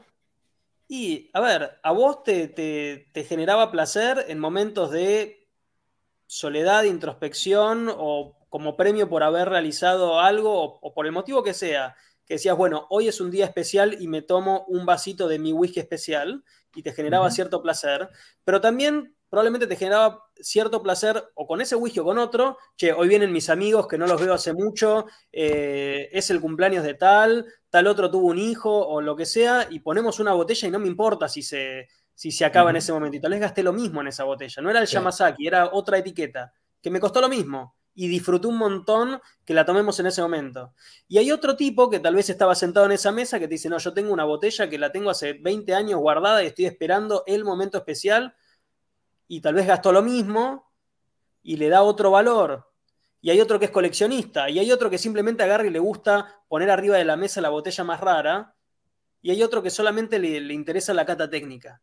perdón, me hiciste acordar una anécdota que quería contar antes de olvidarme de un, familiar, eh, un familiar no lo, no lo mato, que decía que hacía esto, nunca lo hizo delante de mí, pero tenía una botella de whisky de hace muchos años carísima y la rellenaba estaba vacía hace mucho tiempo, la rellenaba con el más barato que encontraba, con Old, Smuggler, que es el whisky más barato en Argentina, y hacía la ceremonia, que venían los amigos, miren, tengo esta botella, iba, la, la buscaba, esta botella de no sé qué, y le servía así como, como que era la cosa, y era la más berreta del mundo, y nadie se daba cuenta, porque bueno, este, estaban todos sugestionados. Bueno, pero es que el tema es este. Y, acá metemos la, tecnología ya que estamos. El cerebro es, es, igual que un microprocesador. El microprocesador que recibe una, una orden y en base a esa orden la interpreta de alguna forma, la transforma y sale un output.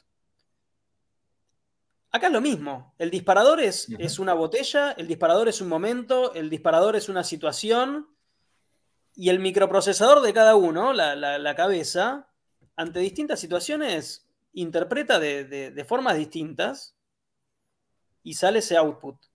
Entonces, hay gente a la que le va a dar más valor a, ciertas cosas, o en ciertos momentos le va a dar cierto valor o cierta euforia, eh, ciertos disparadores que se van a convertir en sensaciones finales.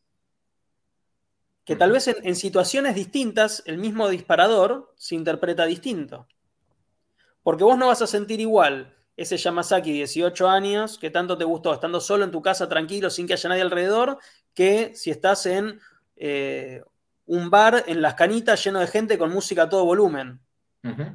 Tal vez no lo vas a disfrutar igual. No vas a estar en ese momento tuyo, por más que sea el mismo whisky. Entonces son esas las cosas que empiezan a jugar desde la parte, desde la perspectiva emocional, emocional. y que como no es una, una compra racional, como decíamos antes, cada uno lo puede disfrutar como quiere. Lo puedes disfrutar mostrándolo, compartiéndolo, tomándolo solo, haciéndolo pelota, tirándolo en un ritual eh, satánico. Me gustó. O sea, yo, pensé que lo, más retorcido era lo mío, que era de golpe abrir un buen. O sea, me, pasó una vez que, quería hacerme una carne al whisky y lo único que tenía era un whisky demasiado bueno. Y dije, ¿sabes qué?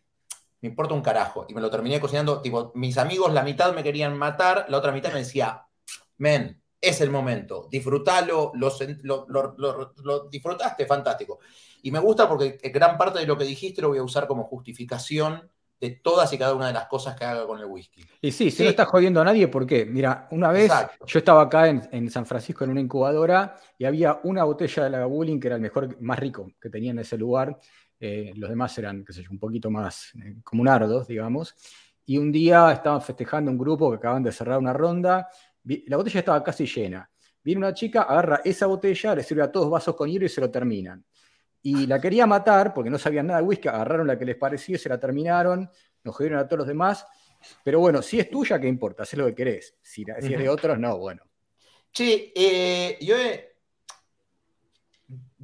tengo dos cosas que me quedan en la cabeza después de esto. Una es, voy a ver cómo le doy una oportunidad a un ahumado o, a o, al ahumado. ¿sí? O sea, es cierto que en mi casa, con el último que fue con un Ardbeg eh, demasiado duro, o para mí demasiado duro. Em, tengo, ahora me, anoté, darle otra oportunidad al ahumado o encontrar otros ahumados. Em, ¿Sos de tomar tragos con whisky? o, el whisky lo tomás solo en general? Bueno, vamos por partes. Respecto al ahumado, no todos los ahumados son iguales. Hay algunos que son más intensos y otros que son más suaves. Y también dentro de los whiskies que son ahumados con, en general, ahumados con turba al momento del secado de la, malta, eh, no todas las turbas son iguales. Hay turbas que son más salinas, turbas que son más secas, turbas que son más sulfurosas y le van a dar un perfil distinto al whisky. Obviamente, si vos tuviste experiencias no tan gratas con ahumados, yo no te diría, anda a tomarte una bomba ahumada como es un Ardbeg, que es un whisky que tiene mucho ahumado y que viene a graduación alcohólica también creo que un poquito más alta que, lo, convencional. Eh, si yo te tengo que recomendar uno muy interesante, es el McNair's. McNair's es un whisky que no es un single malt, es un blended malt, es una mezcla de, de whiskies de Malta de varias destilerías eh, que mezcla whisky de Speyside, principalmente de la destilería Glenallachie, que es una de mis favoritas, ya que estamos haciendo chivo, eh, Glenallachie. Muy bien. Después eh, ponemos todo esto para que... Sí, los links, estoy, justo anotando. Glenallachie con whisky de las islas. Entonces tenés un ahumado más moderado, porque no es 100% whisky ahumado, sino que mezclan whisky ahumado con whisky de Speyside más frutal, barricas de Jerez, y, mm. todas otras cosas, entonces es tal vez una, transición eh, más natural. Y después respecto a lo que sería el, tema de tragos y, y demás, yo la mayoría de las veces que tomo whisky es, eh, de la misma manera que les conté que yo no soy de tomar, de servirme un vaso estando acá en casa solo, eh, tampoco soy mucho de ir a bares a, a tomar whiskies o, la bebida que sea. En general me junto en, casas con amigos o cuando tengo que ir a dar una cata es una cata de whisky. Entonces en general lo tomo solo. Eh, estoy acostumbrado a tomar el whisky con agua o, a veces con hielo, en general sin alterarlo, pero porque tal vez yo hoy disfruto más de, hacer la descripción del whisky que del consumo per se, si querés decirlo. Eh, y, a veces lo que me pasa cuando tomo un trago, por, de vuelta, por, por tener ya tan el chip este de, intentar describir el whisky, es que tomo el trago y intento describir el whisky que está en el trago y digo, todo lo demás me molesta. Sacame todo lo otro, así puedo probar el whisky que tiene ahí adentro. Eh, y nada, son, son mis enrosques mentales de, tal vez por trabajar en el y hablando de pronunciación y de, búsqueda, yo acabo de encontrar el link de, del McNair y esto nadie lo podría encontrar si, si, no lo conoces un poco, porque por la pronunciación es imposible. Quédense tranquilos que va a estar todo esto después abajo. Todos los, los whiskies que nombramos, voy a poner algún link como para que los puedan encontrar sin volverse locos, pensando si es con CH, con G, con J, con X, con Omega. Exacto. después, pasamos toda la lista de, de, Sí, y mm, volviendo, volviendo, sabes que me, la, pregunta de los tragos me, retrotrajo a, o sea, como te conté, empezamos tomando de todo un poco y yo terminé en, whisky. Tengo un, amigo que se llama Andrés, Andrés Biancioto que estaba ahí escuchando eh, que pasó por el whisky y se fue ahora al mezcal. Em, pero, viste que vos habías empezado contando que tomabas y que de golpe un día probaste un whisky. Yo la primera vez que tomé whisky fue parte de un trago que en Argentina era como el trago sensación de hace tres décadas, que era el chacho, que era una bomba de profundidad, era un tercio de whisky, un tercio de licor de huevo y un tercio de licor de chocolate. Eso, eso era lo que rompía, o sea, eso era lo que tomabas en la noche porteña y en la noche de Punta del Este. Eso era, era como el trago.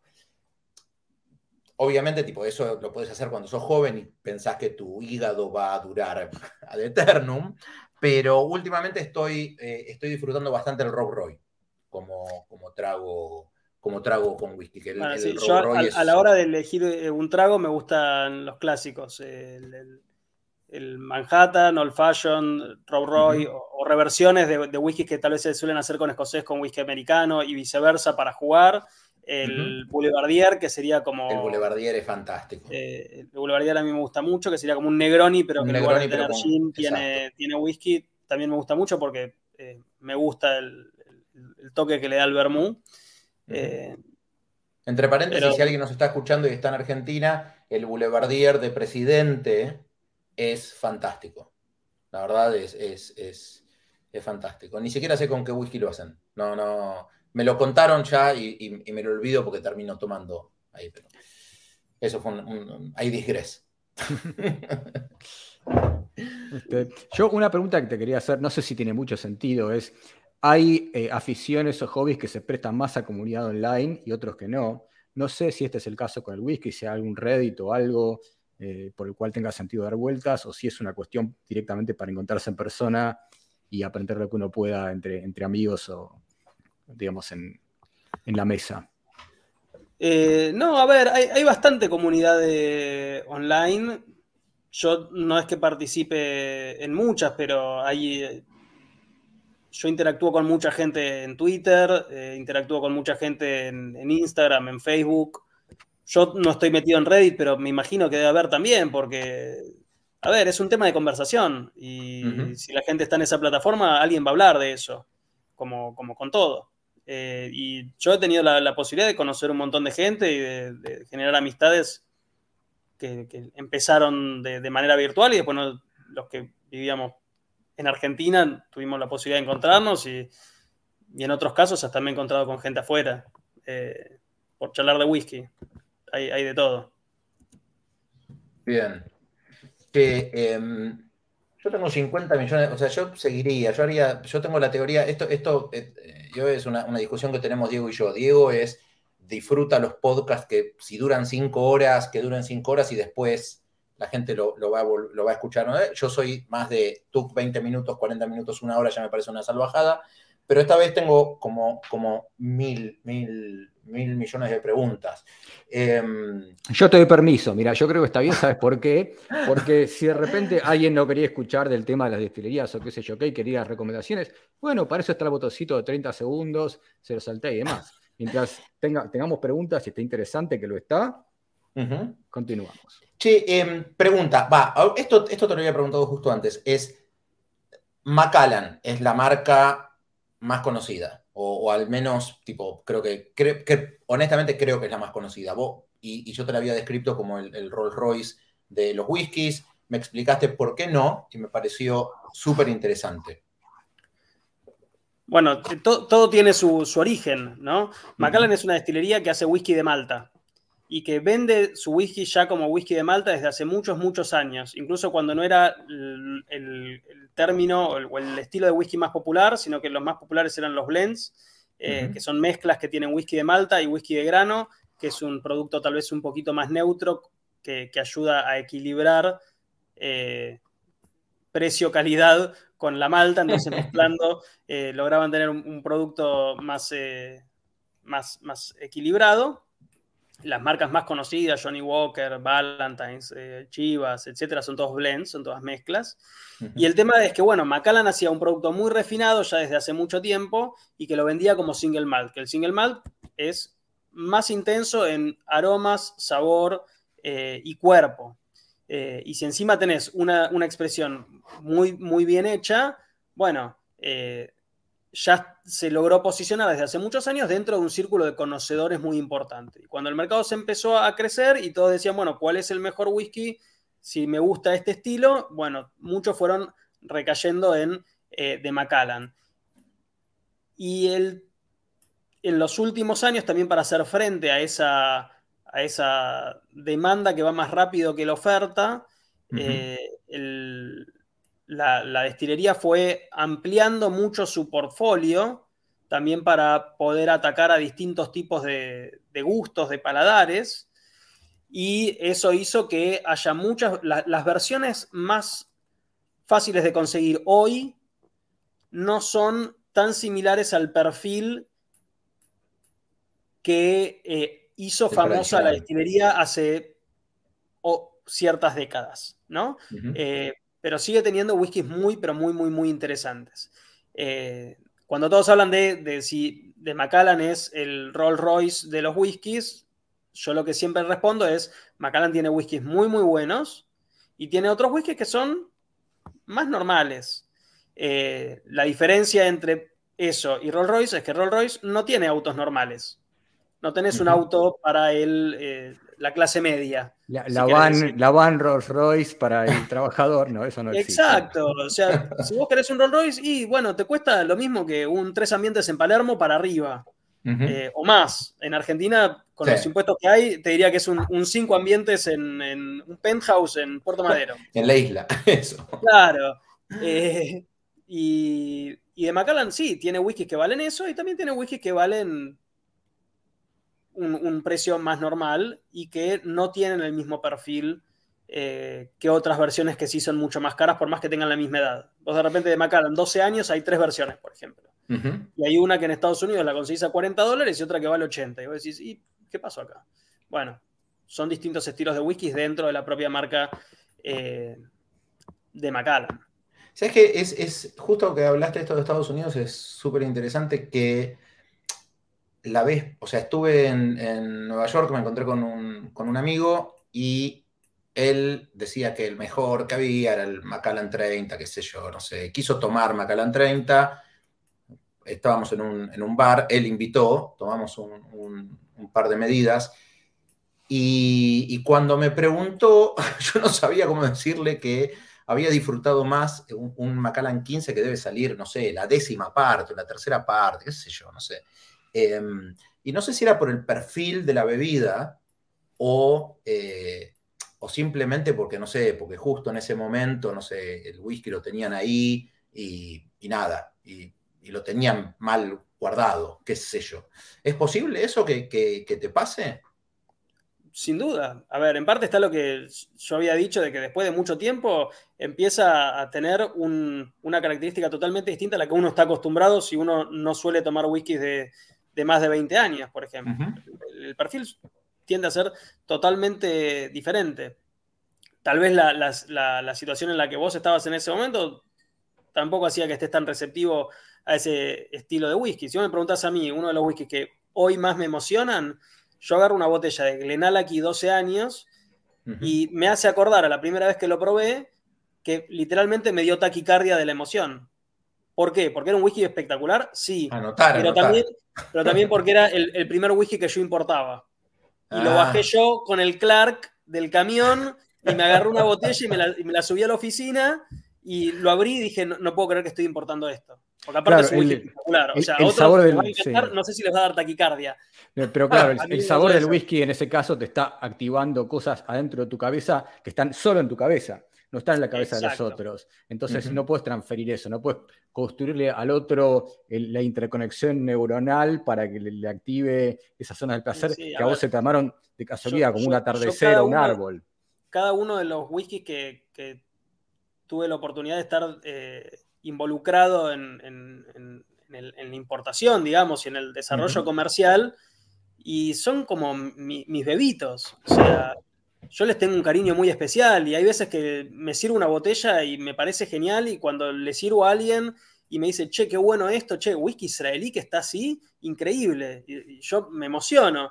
Y después cuando veo otro que dice, sí, pero me parece un poco fuerte, y ahí me da ganas de, acuchillarlo. Tu hijo es feo. Claro, claro, yo no hablo así de tu hijo. Eh, no está gordo. es robusto. Hay un componente muy emocional, hay un componente muy emocional. Pero, qué sé yo, es, es, inevitable. Bueno, o sea que hablando de componentes emocionales, eh, yo cuando cumplí 50, que al final se, mi cumpleaños se, jodió porque eh, yo cumplí en marzo y habían declarado la pandemia una semana antes, y había conseguido que esto era, de nuevo, no, no sé ni siquiera el sabor, o sea, me, me, gustó que encontré un whisky que eh, era, decía 1971 y, supuesta, y tenía 25 años, ¿no? Y había sido un Macallan que en una comunidad de estas online lo había, lo había conseguido. Obviamente tenía que pagarlo, me lo tenían que enviar. Los pibes me dijeron, mira, con la pandemia es imposible, darnos un mes. Le dije, no, mi cumpleaños pasa. Pero, pero yo estoy seguro que cuando finalmente lo tome, porque lo tengo todavía acá en la cabeza, voy a decir qué bueno que está, seguramente sumándole puntos al, descriptor técnico específico. Eh, y eso es lo que me parece sobre todo que, es, que es lo que nos une a los que, a los que nos gusta el whisky. Mira, sabes que yo tengo una anécdota similar, me acabas de hacer acordar. Cuando vendí mi empresa en 2011, un conocido me regaló un Yoichi de 15. Y no sé qué me hizo ese whisky, no sé si, no puedo decir nada, salvo que a mí me generó un montón de sensaciones por el momento en el que estaba en mi vida. Y después nunca lo pude volver a encontrar. Me encantaría volver a probarlo, a ver si me genera algo similar, pero bueno, nunca lo encontré por estos lugares. Por ahí aparece alguna botella online que sale demasiado, quizás. Eh, pero si me encuentro alguno un día, por ahí, este, si me la ponen enfrente, claro, si me la ponen enfrente, si estoy caminando por, no sé, un negocio, la veo enfrente, por ahí me la compro, nada más que para ver si puedo reactivar ese recuerdo de esa época que me marcó. Y por ahí a otra persona no le dice nada. Bueno, es que eh, yo el, ejemplo que uso muchísimo, no sé si vieron la película Ratatouille. ¿La vieron la de la patita cocinera? Sí, sí, sí, sí, Al que no la vio, le spoileo el final, pero eh, cuando, Aprieten el, botón de 30 segundos para adelante. Claro, ahora. Cuando al crítico le sirve en el plato que, era algo súper simple, pero al, tipo le, despierta eso de que lo lleva cuando era chico el plato que le preparaba la mamá y se emociona. Total. Bueno, es muy probable que te pase eso. Es desde el día que vendiste tu empresa y brindaste con Yoichi 15, lo más probable es que hasta el final de tus días esa botella te teletransporte al tiempo y espacio del día que brindaste no por el Yoichi 15, sino porque vendiste tu empresa y fue un éxito personal tuyo eh, en tu desarrollo profesional. y, te va a llevar ahí. Y a vos el, el, Macallan te va a llevar a cuando cumpliste 50 años y lo que te costó conseguir la botella y lo que hasta que decidiste probarlo. Pero por eso, acá te tengo que pedir yo un favor a vos, Mariano. Eh, porque ahí, sí podríamos experimentar un poquito a ver qué pasa. Y, te lo pido a vos puntualmente porque, eh, hablando de tecnología, hay, hay, un experimento muy particular que hizo una destilería de Suecia que se llama Macmura, que hace un par de años, creo que fue en el 2019, armaron una, asociación con, Microsoft, por eso te lo ah, pido a vos, para desarrollar un whisky bajo, supuestamente bajo inteligencia artificial. ¿Qué fue lo que hicieron? Abarcando alguna base de datos amplia que no sé cómo la nutrieron, eh, dijeron, bueno, eh, el whisky que sería más interesante dentro de nuestros stocks sería mezclar esta barrica con esta otra, con esta. O sea, la selección de barricas para hacer el, combinado final del whisky fue a través de un proceso de inteligencia artificial que hicieron en conjunto con eh, Microsoft y ahora ya van por el segundo o tercer eh, lote de, ese experimento. Se llama Macmira eh, Intelligence. Ah. yo lo estoy registrando para traerlo a Argentina, pero bueno, tengo el problema de, de la FIP y, y el Banco Central que, no, me, no, me, aprueba los cupos de pago. No, sé si ahí en los headquarters tendrán eh, acceso a alguna. Acabo, acabo de, encontrar la historia en el, en el sitio nuestro, en el de Microsoft, eh, y ya sé quién lo publicó. Así que veremos, veremos. No, no. Eh, qué bueno esto, no, no, la verdad no sabía que era The Perfect Blend. Yo lo había visto y pensaba, bueno, los robots todavía no tienen papilas gustativas, con lo cual no sé cuánto les vamos a creer. Por, eso, por eso, me parecía interesante el, experimento, porque ese, ese, esa selección de blends, por más que sea desde inteligencia artificial, eh, a ver, igual partimos de la base de que está hecho por la destilería Macmira, que hace unos wikis espectaculares. En Suecia, unos wikis geniales. Entonces, cualquier blend que haga de, todas cosas buenas va a salir algo que tiene que ser bueno. Pero eh, no, hay, que ver si en esa base de datos jugaron eh, con las emociones de los consumidores o solamente con, cosas de laboratorio o, cómo hicieron la, selección final. Pero no, mira, mira, ponele nostalgia está en 0,9, ponele nostalgia 0,92. claro, apretale en nostalgia. ¿Cómo, se llama esta, esta película que trabaja Matthew McConaughey, que, es una... Eh, ay, ¿qué es, es esta que viaja, eh, que tiene que viajar en paz? Eso, en Interstellar, ¿te acordás que eh, él tiene un robot que tenía inteligencia artificial y le bajaba, le subía el humor, le bajaba la acidez de los comentarios y etcétera? estoy pensando, pensando eso. Em, Mira, no, no, la conocía la historia, ahora la voy a leer y voy a ver quién, quién estuvo atrás de eso. A ver si lo puedo. igual eres un wiki que, en Europa entiendo que, se puede conseguir con relativa facilidad. Eh, y acá apenas me, me, apruebe el Banco Central eh, una CIMI, yo lo estoy trayendo porque ya lo tengo registrado. Eh, pero bueno, eh, son, son otras de las cosas con las que está jugando la tecnología, no solamente en, la parte de la elaboración del destilado o en el añejamiento, sino en este caso en la, selección de, barricas para el blend final. Y, otro de los puntos con los que se estuvo jugando también el último tiempo eh, es eh, con el uso de, obviamente lo, que está muy, muy de moda y muy en boca de todos los últimos años, que es blockchain, ¿no? Eh, eh, lo que están haciendo algunas destilerías, hay algunos proyectos interesantes, por ejemplo, hay una destilería eh, en Escocia relativamente nueva que se llama Arnamurkan, que los tipos lo que hacen es a cada botella le agregan un, un QR que cuando uno lo escanea lo conecta con, con la blockchain de, Sí. No sé bien con cuál es, pero que tiene toda una interfaz en la, página de la estilería, que lo que te da es una información, una radiografía 100% detallada de ese whisky. Eso, ¿Qué varietal de, de, cebada usaron? ¿Cuándo hicieron la destilación? ¿Cuánto tiempo eh, duró todo el proceso? ¿Qué barrica? Cada una de las barricas que usaron, ¿de qué tipo de madera es? Como la trazabilidad, la trazabilidad, tradicional. De cada lote.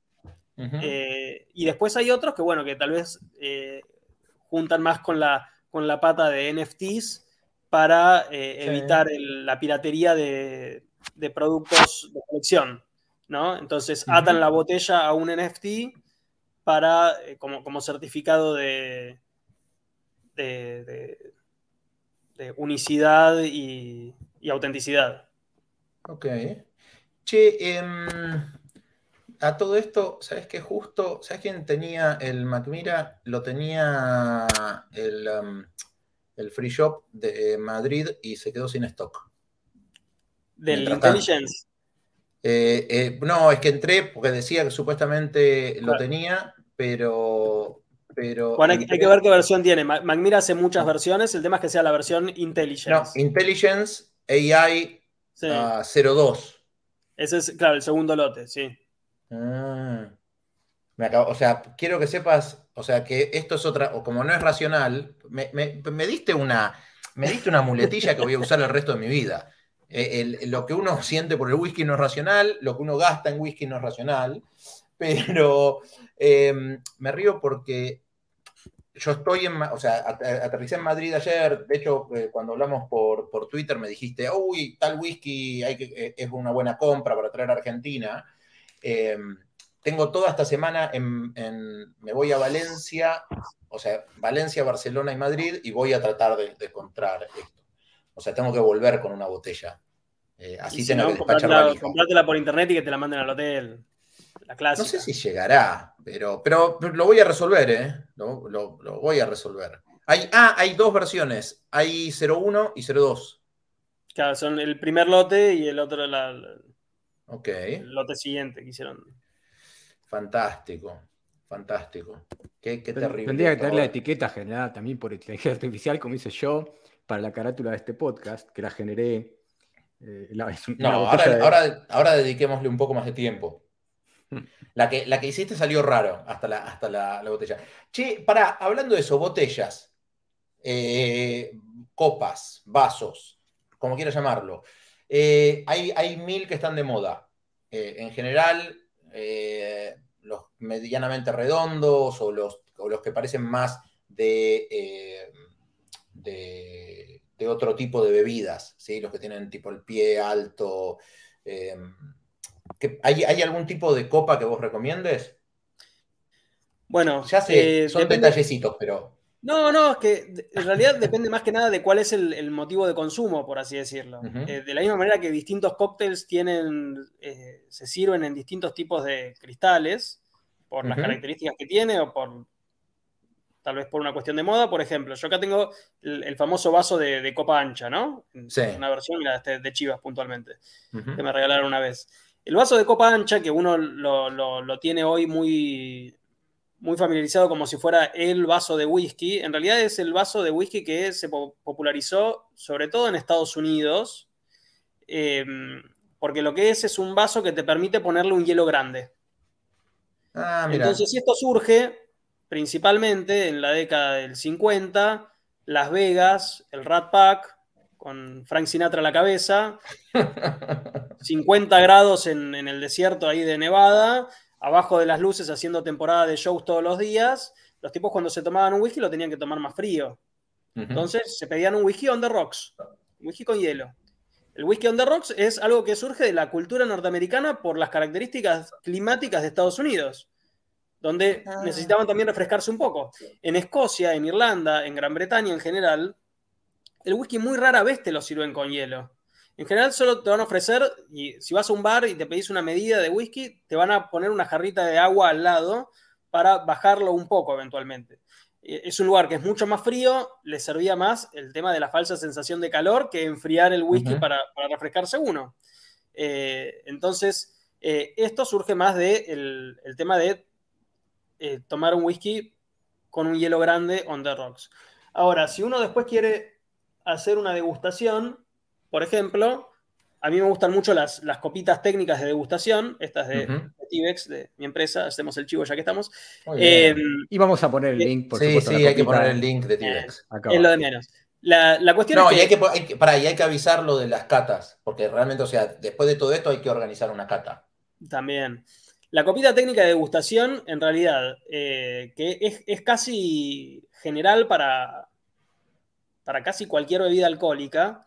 El tema del tallo en el caso del whisky no, influye mucho. En, otras bebidas el tallo sirve para no calentar la bebida, sobre todo el vino, por ejemplo, o en el caso de la cerveza, el, chop que tiene el mango en la mano para no transmitirle calor eh, con la mano. En el caso del whisky no, va a cambiar tanto si, si, uno eventualmente lo agarra. Yo, por ejemplo, acá tengo, están un poquito más lejos, pero tengo otras copitas que son similares en, en diseño, pero sin tallo y, no, no, jode tanto. Lo que tiene una copita de, degustación, sea esta o otra que ahora voy a ver, acá tengo otra, esta es la otra, esta es una versión mini igual, pero es más ah, o menos. Esas son las que tengo yo para, cuando eh, quiero tomar algo en casa. Lo que tienen en, cualquiera de los dos casos, por más que este sea una miniatura, es que vos lo que tenés es una, panza ancha para poder servir eh, una medida no tan grande, en esta todavía más pequeña, pero que tenga la posibilidad de, abrirse. Los whiskies van a ser muy aromáticos y, muchas otras bebidas también, entonces tienen que liberar esos aromas, pero la idea es que tampoco esos aromas se vayan para cualquier lado y se escapen. Entonces, tener la, boca un poco más cerrada va a ayudar a que esos aromas queden un poquito más entrampados y uno cuando acerca la nariz va a poder jugar más con la descripción aromática. Pero esto es cuando uno quiere hacer una degustación, una cata, una descripción eh, detallada. En este vaso tal vez los, los, aromas van a volar más rápido. Y si uno lo que está buscando es una bebida que sea eh, más, un poco más refrescante y un poco más suave, obviamente esto te sirve. Le agregas el hielo, se enfría, se ventila un poquito más eh, y, y, jugás más con, con eso. Pero como poder puedes servirte donde quieras. Ahora, no, no te lo sirvo hacer una jarra de un litro porque vas a terminar mal. Bien. che, em, no, me mata, me mata porque ahora hasta, hasta te haría preguntas de hielo, tipo, o sea, hoy, o sea, yo no, no, no, puedo seguir, porque por ejemplo, ahora está de moda el hielo transparente, ¿viste? Este hielo que, que te sirve, o las bolas de hielo que, en realidad no son de hielo, sino que son como piedras o de metal que las enfrían y te dicen no, porque así nos tropeas el whisky. Yo es. Mira, ¿sabes a qué me haces acordar? ¿Viste el XKCD, ese de que cualquier afición y comunidad ah. es, fractal? Y tenés el ejemplo, no, me acuerdo cómo era, la gente que le gusta, no sé, eh, los juegos de tal manera y se dividen en dos grupos, que se dividen en dos grupos, que se dividen infinitamente todo lo que buscas esto es así, ¿no? Mira, está el fanático del hilo redondo, que el hilo redondo es distinto porque la textura no sé qué, es infinito. Pero yo soy el ah, más fácil, porque a mí me gusta solo. Punto, bueno, cada dos por tres lo, abro con agua. ¿Cuál es la historia con, los hielos? Primero que tenés que tener un poquito de cuidado de qué agua estás usando para hacer ese hielo. Si vos usas un agua no muy pura, eh, agua de la canilla que, pueda ser invasiva en, términos de sabores. Cloro. Claro, después eso se va a transmitir al whisky. Si tenés un paladar muy refinado, te vas a dar cuenta. Yo tal vez lo paso más desapercibido. Yo tomo agua de la canilla sin problema. Mi novia me, no, puede tomar una gotita de, agua de la canilla, por ejemplo, porque le, hace muy mal el cloro. Em, ahora, después, si es transparente o no, en realidad tiene que ver con eh, cómo se cristaliza el hielo eh, en el refrigerador, en el congelador. Entonces no, no cambia desde un punto de vista organoléptico a la bebida que el whisky sea, que el hielo sea eh, transparente o no. Sí, visualmente, un whisky, un, whisky, un hielo totalmente transparente va a ser más vistoso, va a ser más, más lindo. Después la parte geométrica, en lo que te va a cambiar es que si vos tenés eh, la, esfera lo que tiene es la, mejor proporción volumen sobre eh, superficie. O sea, tiene menor cantidad de superficie sobre el, eh, en función del volumen que tiene el, y, eso, y eso supuestamente enfría más, o mejor. No es que enfría más, es que se va a derretir más lento. Ah, mira. Se va a derretir más lento porque el, calor va a estar como más, más concentrado, mientras que vos en un, hielo cúbico vas a ver que las, las esquinas tienden a, o sea, vos pones un, cubito de hielo y no es que se, se, derrite aleatoriamente, que va bajando así o que se va arqueando, sino que vas a ver que las esquinas se, derriten antes, empieza a perder esa forma perfecta, las aristas, justamente por eso, por la relación eh, superficie-volumen.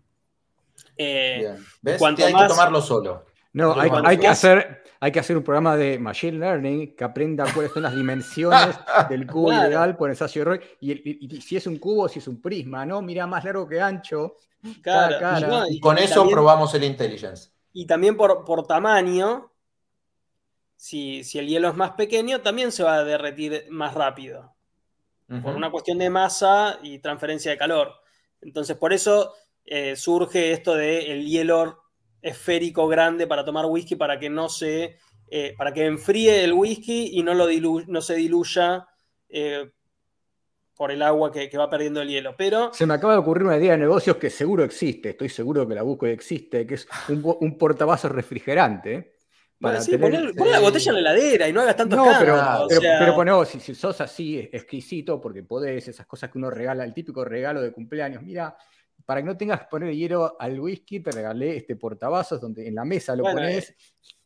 Es que así también están las, rocas o los, los metales que te dicen vos ponelo en el, freezer y cuando lo quieras tomar lo pones y no se va a derretir y te lo va a enfriar.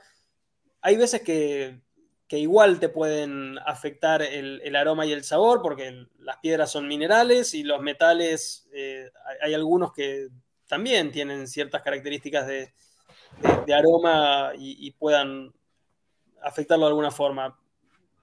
Yo no tengo problema en poner un whisky en la heladera o el freezer si, considero que es más rico frío.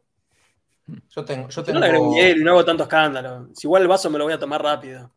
Yo, estaba pensando algo que se me ocurrió, ¿no? Cómo la geografía y lo local es medio un filtro de Instagram del sabor, con lo que decían ustedes del el agua de la canilla de Buenos Aires. A mí sí, siendo que acá tenemos agua que es realmente pura, que viene directamente de la montaña, cuando voy a Buenos Aires me llama mucho la atención. Y puede ser que eso te desfase, una vez que estás acostumbrado a eso, el, barómetro, la calibración del gusto en otros aspectos. Se me ocurre. Es que seguro, porque, a ver, si el whisky tiene 40% alcohol o 45% o 50%, todo el resto va a ser agua. O sea, hay una pequeña porción de, otras cosas que están ahí dando vueltas que le dan aroma y sabor, ¿no? Pero va a haber mucho agua ahí jugando. Y el tema del mito este de no, porque el agua de Escocia es más pura o el agua de Kentucky, que qué sé yo, es, mejor, eso servía hace 200 años.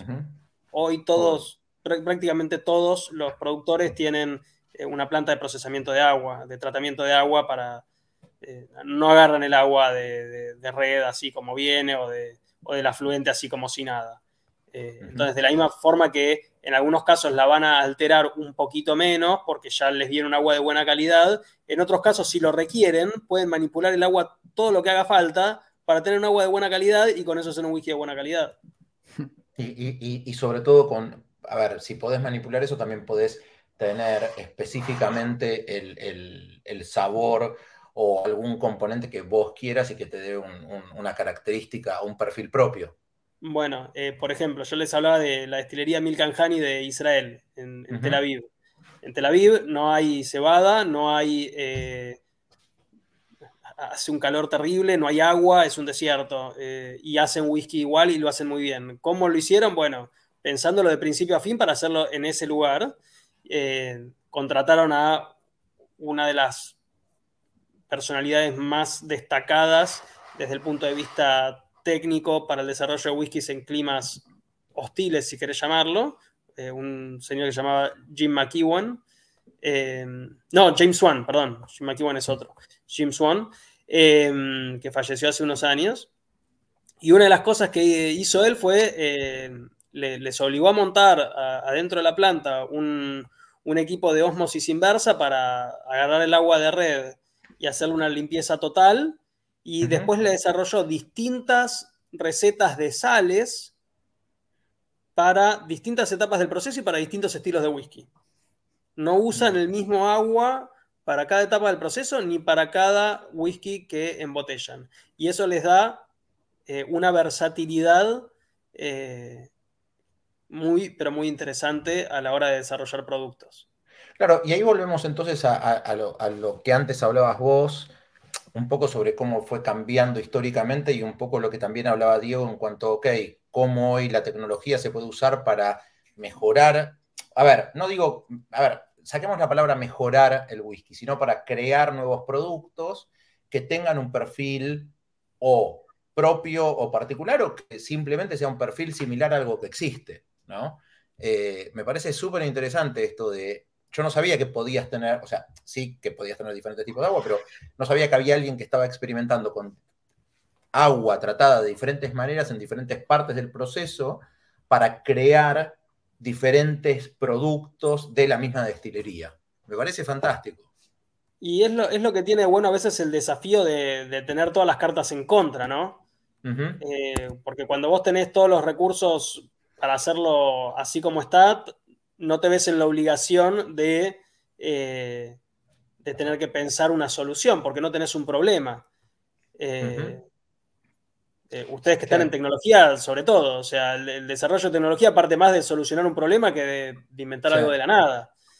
¿Sabes lo que me, me, sorprende a mí con todo lo que venimos aprendiendo en estas ya casi dos horas? Es cómo un tema que uno que no lo conoce mucho lo ve como una cuestión quizás que no debe ser tan compleja, si te pones a, ir al fino es infinito, y en este momento de la humanidad estamos en un punto en el cual podemos darnos el lujo, gracias a la tecnología ridícula que tenemos y los mecanismos que tenemos y el, tiempo que nos da la optimización de todo, en investigar ya detalles que a un tipo, por ahí un escocés de hace, no sé, 100 años le parecían demencias. ¿Qué te vas a poner a mirar? Y hace 15 años también, te digo, ¿eh? Porque a ver, esta destilería en Israel está, hace muy pocos años. Y antes tal vez no había ninguno con problemas tan, pero tan especiales para, para tener que elaborar una bebida de este estilo. Entonces tal vez nadie se puso a jugar. Yo me imagino, me imagino la maquinita que está conectada con tus electrodos tipo el Neuralink de Elon Musk y dice, ah, mira, no le está produciendo lo mismo, este whisky tenemos que cambiárselo. Y agarra y te cambia el vaso, le agrega más agua o menos de no sé qué, y el siguiente sorbo que tomas mide con feedback que te produjo una sensación un poco mejor. Y dice, ah, bien. Y vamos a llegar a eso. A ver, si yo te decía que hay, hay, hay tipos que ya están jugando con, eh, ¿cómo se dice esto? Con distintos tipos de reactores para modificar las características del whisky en, tiempo relativamente corto, hoy recién están empezando. Dentro de 20 años, tal vez en lugar de haber dos o tres, va a haber 25, o esos dos o tres van a haber aprendido las cosas que sirvieron, las cosas que no, y se les ocurrirán otras, eh, otras soluciones a, este problema de, cómo manipular la evolución del destilado hasta llegar a la botella. Y, probablemente se pueda jugar con, un montón de, estas cosas eh, más rápido, más lento, y, llegando a nuevas, a nuevas amplitudes. Igual yo que vengo de lo técnico, tengo que decir que con una cosa no se puede jugar, que es lo que me queda quizás más profundo de lo que dijiste al principio, que es el whisky, para mí, por lo menos y creo que para ustedes también, es mejor compartido. Con personas, no, con inteligencias artificiales. Eso sin duda. totalmente, totalmente. Che, yo, la verdad, eh, nada, casi dos horas. Eh, Diego ganó la batalla del tiempo. Yo gané la batalla de que, de que a veces uno necesita interrumpir y se siente fantástico interrumpiendo. Em, pero nada, mil, mil gracias en serio por, haberte sumado. Vamos a, es más, vamos a cortar ahora para tener después una excusa para volver a hacer otro, en otro momento una segunda parte o algo así. Em, la segunda parte hay que hacerla presencial. Nos tenemos que juntar los tres en una yo mesa. Creo que sí. Yo feliz, yo feliz. Aparte, Diego, Diego nunca encuentra excusas para venir a Buenos Aires, con lo cual eh, ahora tiene excusa. Sí, algún día coincidiremos y vamos a hacer un live streaming de una degustación. este, organizada por Joel. Y bueno, veremos cómo evoluciona la degustación a lo largo del tiempo que sea y cómo, cómo terminan nuestras neuronas ciclísticas. Este, o sea, no arriba de la bici. Si no. nos quedamos en, la teoría, nada más. O sea, yo te digo, no, hay whisky y se ve que está buenísimo. Y ustedes no lo probaron y qué sé yo. Parte 2. Eh, Mariano se comprometió a traernos el, de inteligencia artificial y, yo lo quiero probar, así que nos vamos a tener que juntar igual. Yo lo voy a conseguir. ¿Sabes qué es raro? Hay, lugares que no estoy viendo el precio de, la versión 1. Se ve que no, no sé si habrá stock, pero vamos a, vamos, a vamos a trabajar en conseguirlo. Y en octubre vuelvo, así que en octubre encima ahora tengo una excusa. Che, em, dos cosas, sorry Diego, que me interrumpa dos cosas es, eh, vamos a poner el, link, bueno, el Twitter de Yoe, va, igual tipo es, es Yoe Goulding, eh, es arroba y o e, e no, y o e g u l d i n. Vamos a poner igual. Y igual vamos a poner eso, vamos a poner el, el, de la empresa y lo pueden contactar todos para hacer catas. Em, ya vamos a hacer una, cata. De nuevo, mil millones de gracias. Diego, no sé si querés cerrar con algo o, algo más. No, simplemente muchísimas gracias, Joel, por iluminarnos. Ha sido un gusto, un sabor, una explosión de, sabores mentales tenerte. Y bueno, eh, Nada, eh, gracias a todos los que nos escucharon hasta ahora, quizás con un vaso de whisky en la mano, quizás no. No se olviden de hacer todas las cosas que corresponden con los likes. Si escuchan esto en Spotify, déjenos más de cinco estrellas, no hay, pero bueno, con cinco nos conformamos. Y bueno, este, abrazo a los dos, este, nuevamente un, placer, y, y nos vemos. Hasta pronto todos.